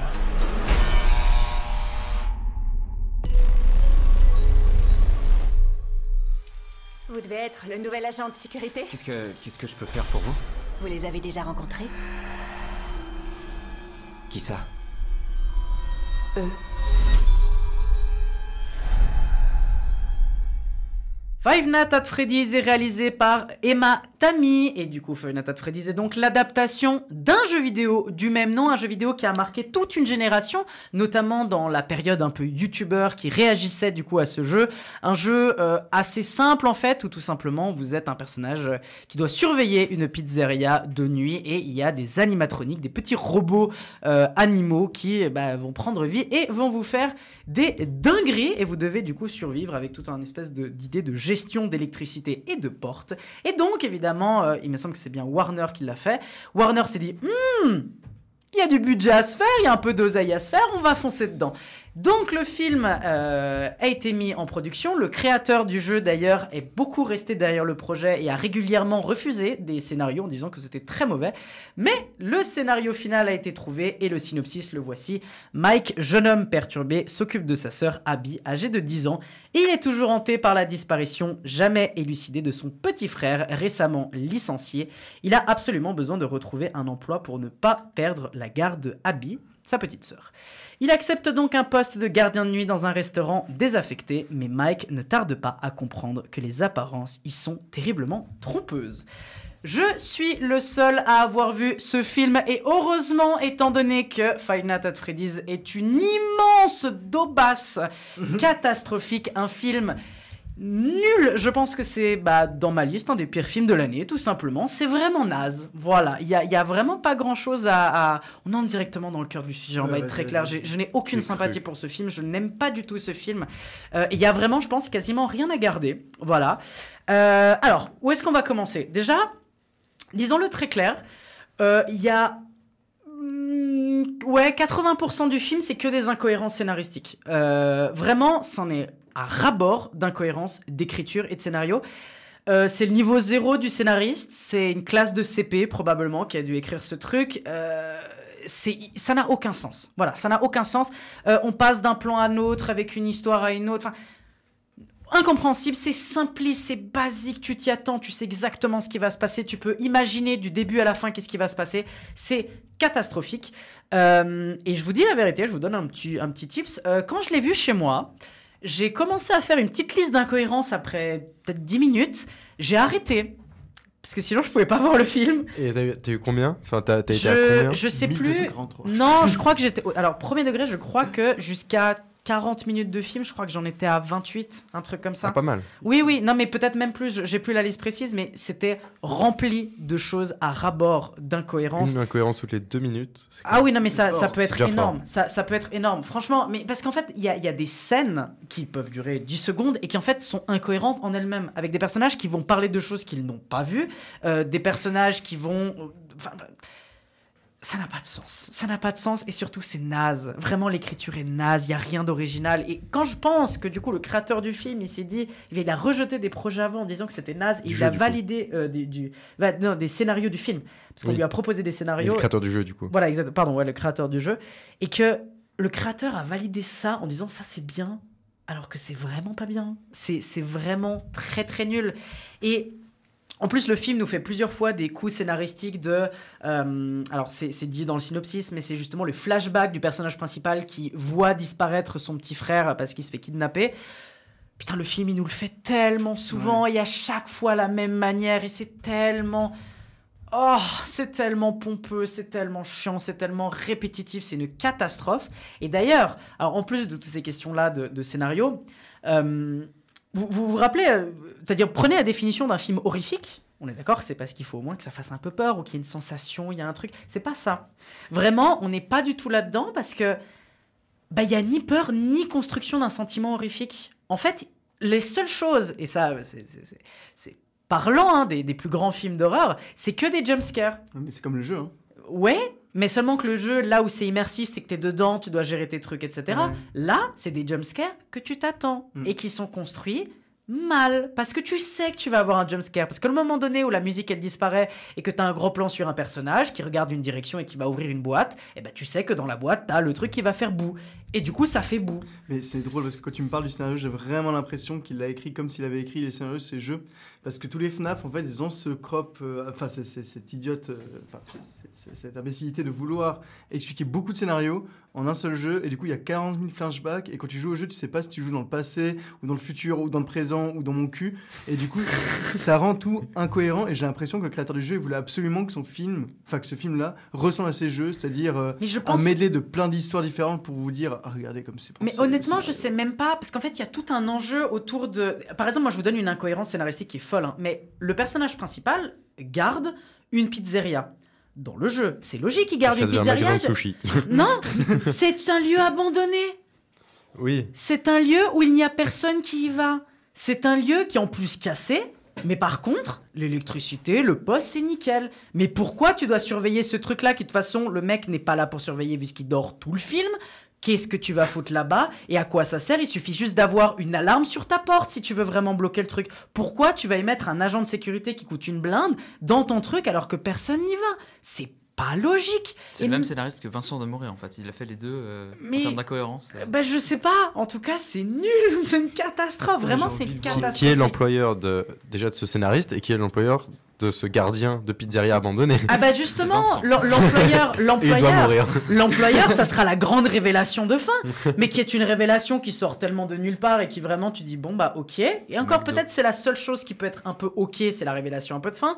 Et vraiment j'essaie de lui trouver des, des qualités, mais non, ça marche pas. Et, et ça, c'en est qu'une seule. Mais encore une fois, ce qui moi la, sensation quand je vois ce film, c'est que c'est un film qui est méga aseptisé. Et tu sens vraiment, parce qu'il n'y a pas de sang, il n'y a pas de sentiment d'effroi. On essaie de pas brusquer le spectateur. Vraiment, c'est on le, on le, même les, les méchants, même les animatroniques qui sont pas trop mal faits, ok.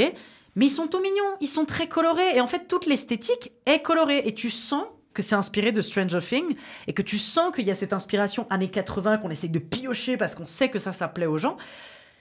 Et du coup, tu comprends complètement un truc. Tu comprends que le, film, il est orienté pour un seul public. Il est orienté pour les très jeunes, pré-ados, euh, qui c'est ah mon premier film piou piou, euh, ah mon premier film d'horreur euh, où je suis trop un foufou parce que je regarde un film d'horreur.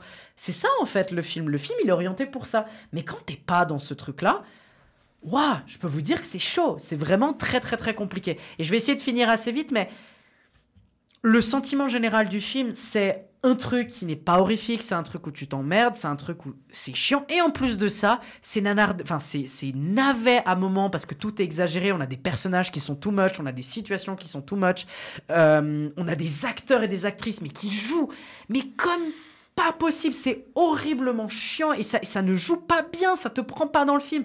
Tout est prévisible, tout est, euh, on va dire, euh, rien n'est original, tout est vu et revu. Il y a aucune attache en plus pour les personnages. Je peux vous dire, le personnage principal, je le déteste. Il est pas intéressant. Le gars, il, vend son, son petit frère. Il est capable de vendre son petit frère. Il est capable. Non, pardon, il est capable de vendre sa petite sœur. Comment tu veux que j'ai une sympathie pour un personnage comme ça? Non, c'est pas possible. Vraiment, c'est un immense navet. C'est un, une machine à fric parce que là, je crois qu'il a fait, je sais plus combien d'entrées, mais il a fait énormément de chiffre d'affaires ce film. Non, non, ce film est fait pour faire du pognon.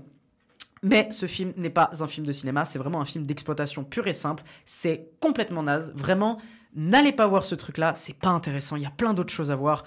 Qu'est-ce que c'était naze. Vraiment, j'en ai souffert. hein. Vraiment, c'était pas du tout une séance qui m'a plu. Ne, ne vous infligez pas ça, s'il vous plaît. C'était donc mon avis pour Five Nights at Freddy's. Vous comprenez donc que je vous déconseille fortement. Et d'ailleurs, Florian, euh, ou plutôt la régie, Florian Régie, voilà, m'a donné un peu cette petite info. Le film a fait 250 millions. D'entrée, ouais. Euh, de, de dollars en entrée. De box-office. De box-office, ouais. Pour un coût de 25 millions.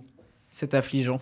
Genre, c'est affligeant. C'est abusé. Mais bon, je, je pleurerai tout seul sous ma douche ce soir. C'était donc nos films d'actualité. Et cette fois-ci, on va enchaîner avec la carte blanche de la semaine. Et oui, la carte blanche.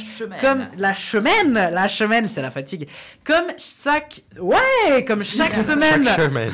Nos, Chaque nos- semaine. nos chroniqueurs et nos chroniqueuses, ou en tout cas un chroniqueur ou une chroniqueuse, fait sa petite carte blanche pour parler d'un film ou d'un sujet euh, lié au cinéma. Il a quelques minutes pour avoir euh, le plein contrôle de ce qu'il veut dire.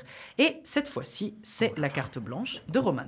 Ici, j'ai carte blanche pour prendre et virer qui je veux de mon stock. Roman, c'est donc à toi. Quelle est donc ta carte blanche Alors, d'aujourd'hui? Ma carte blanche, c'est un film euh, d'Agnès Varda qui s'appelle Daguerréotype. Voilà.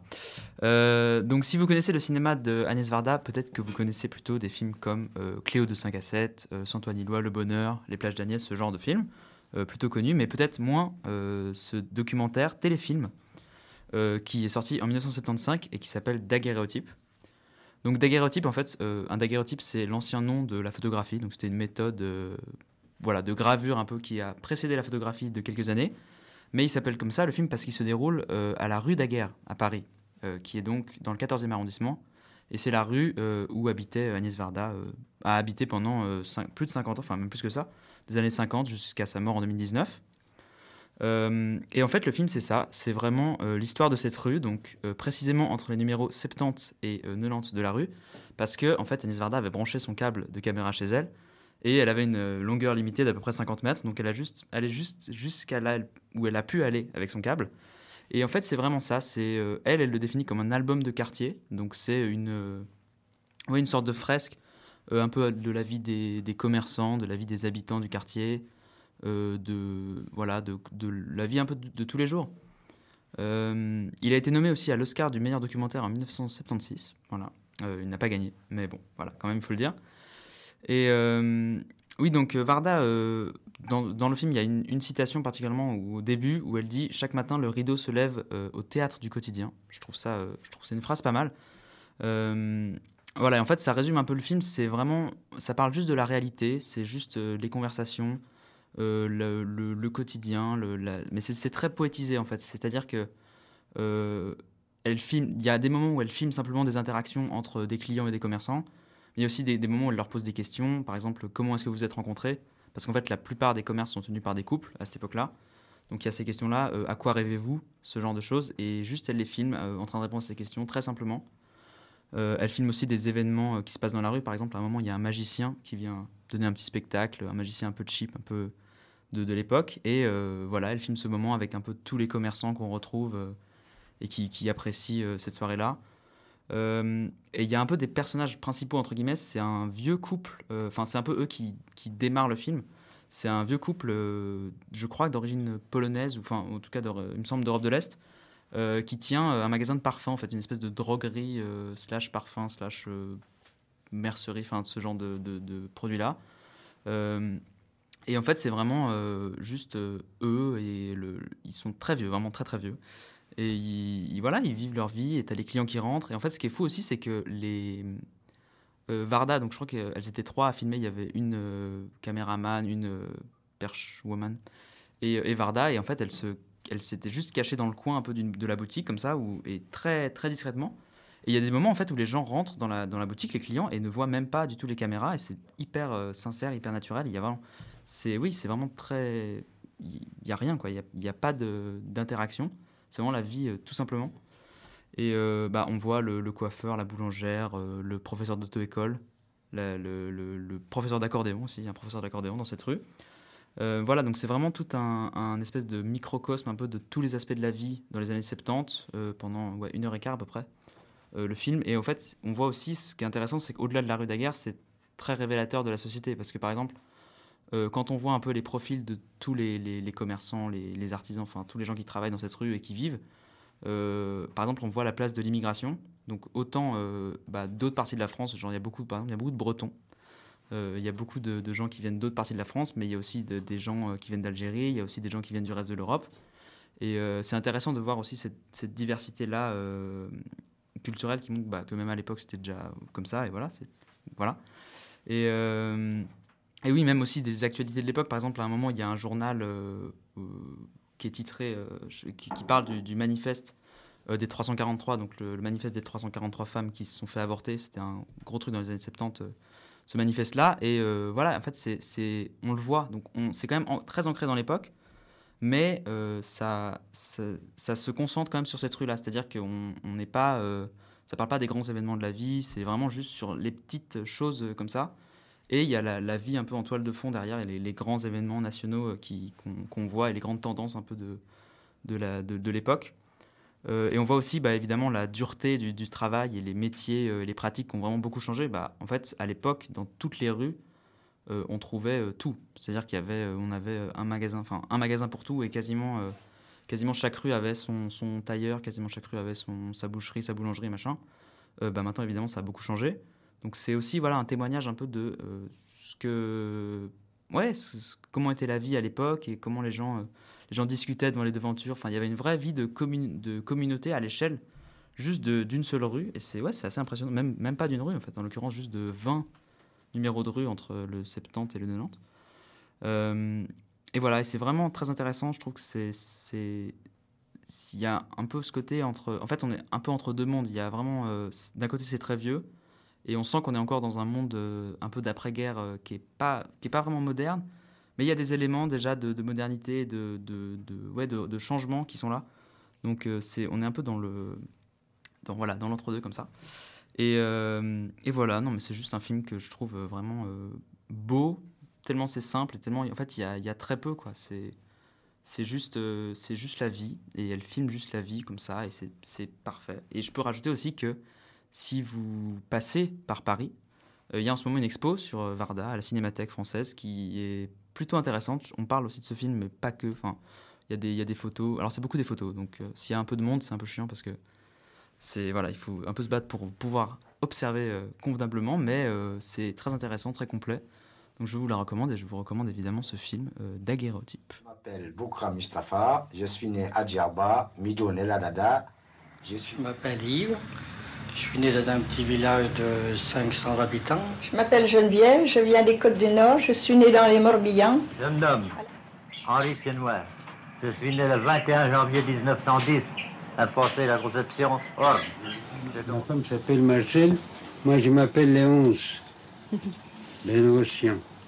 Ces daguerréotypes en couleur, ces images à l'ancienne, ce portrait collectif est presque daguestéréotypé de quelques types et typesses de la rue Daguerre. Ces images et ce son qui se veulent modestes et discrets face au silence gris qui vient de Madame Chardon.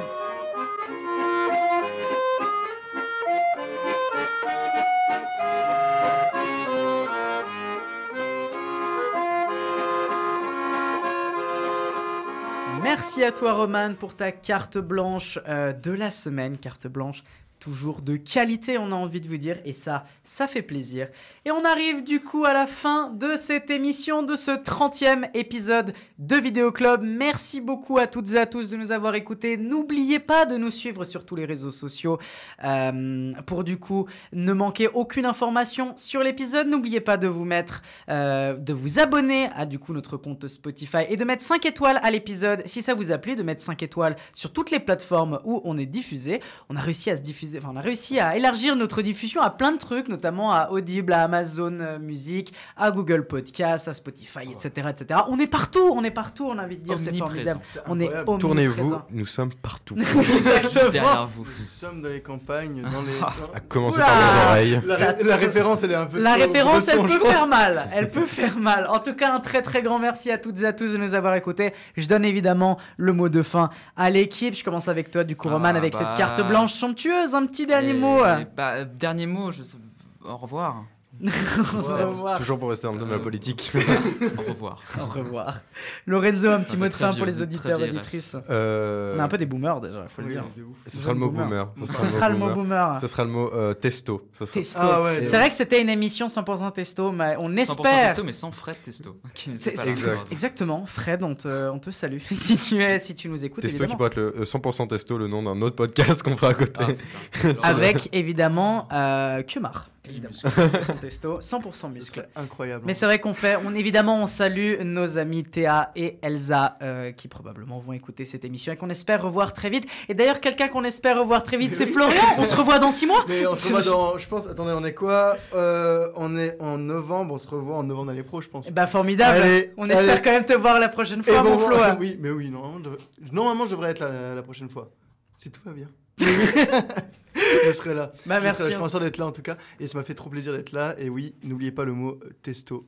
Ça nous a fait plaisir d'ailleurs de te revoir, mon Florian. Et un très très grand merci encore une fois à toutes et à tous. N'oubliez pas d'aller voir des films dans les salles obscures. On se retrouve dans deux semaines pour le prochain épisode de Vidéo Club. Et en attendant, n'oubliez pas, vive le cinéma Bisous. Nom d'un chien, c'est fini, tout s'allume. À mercredi prochain.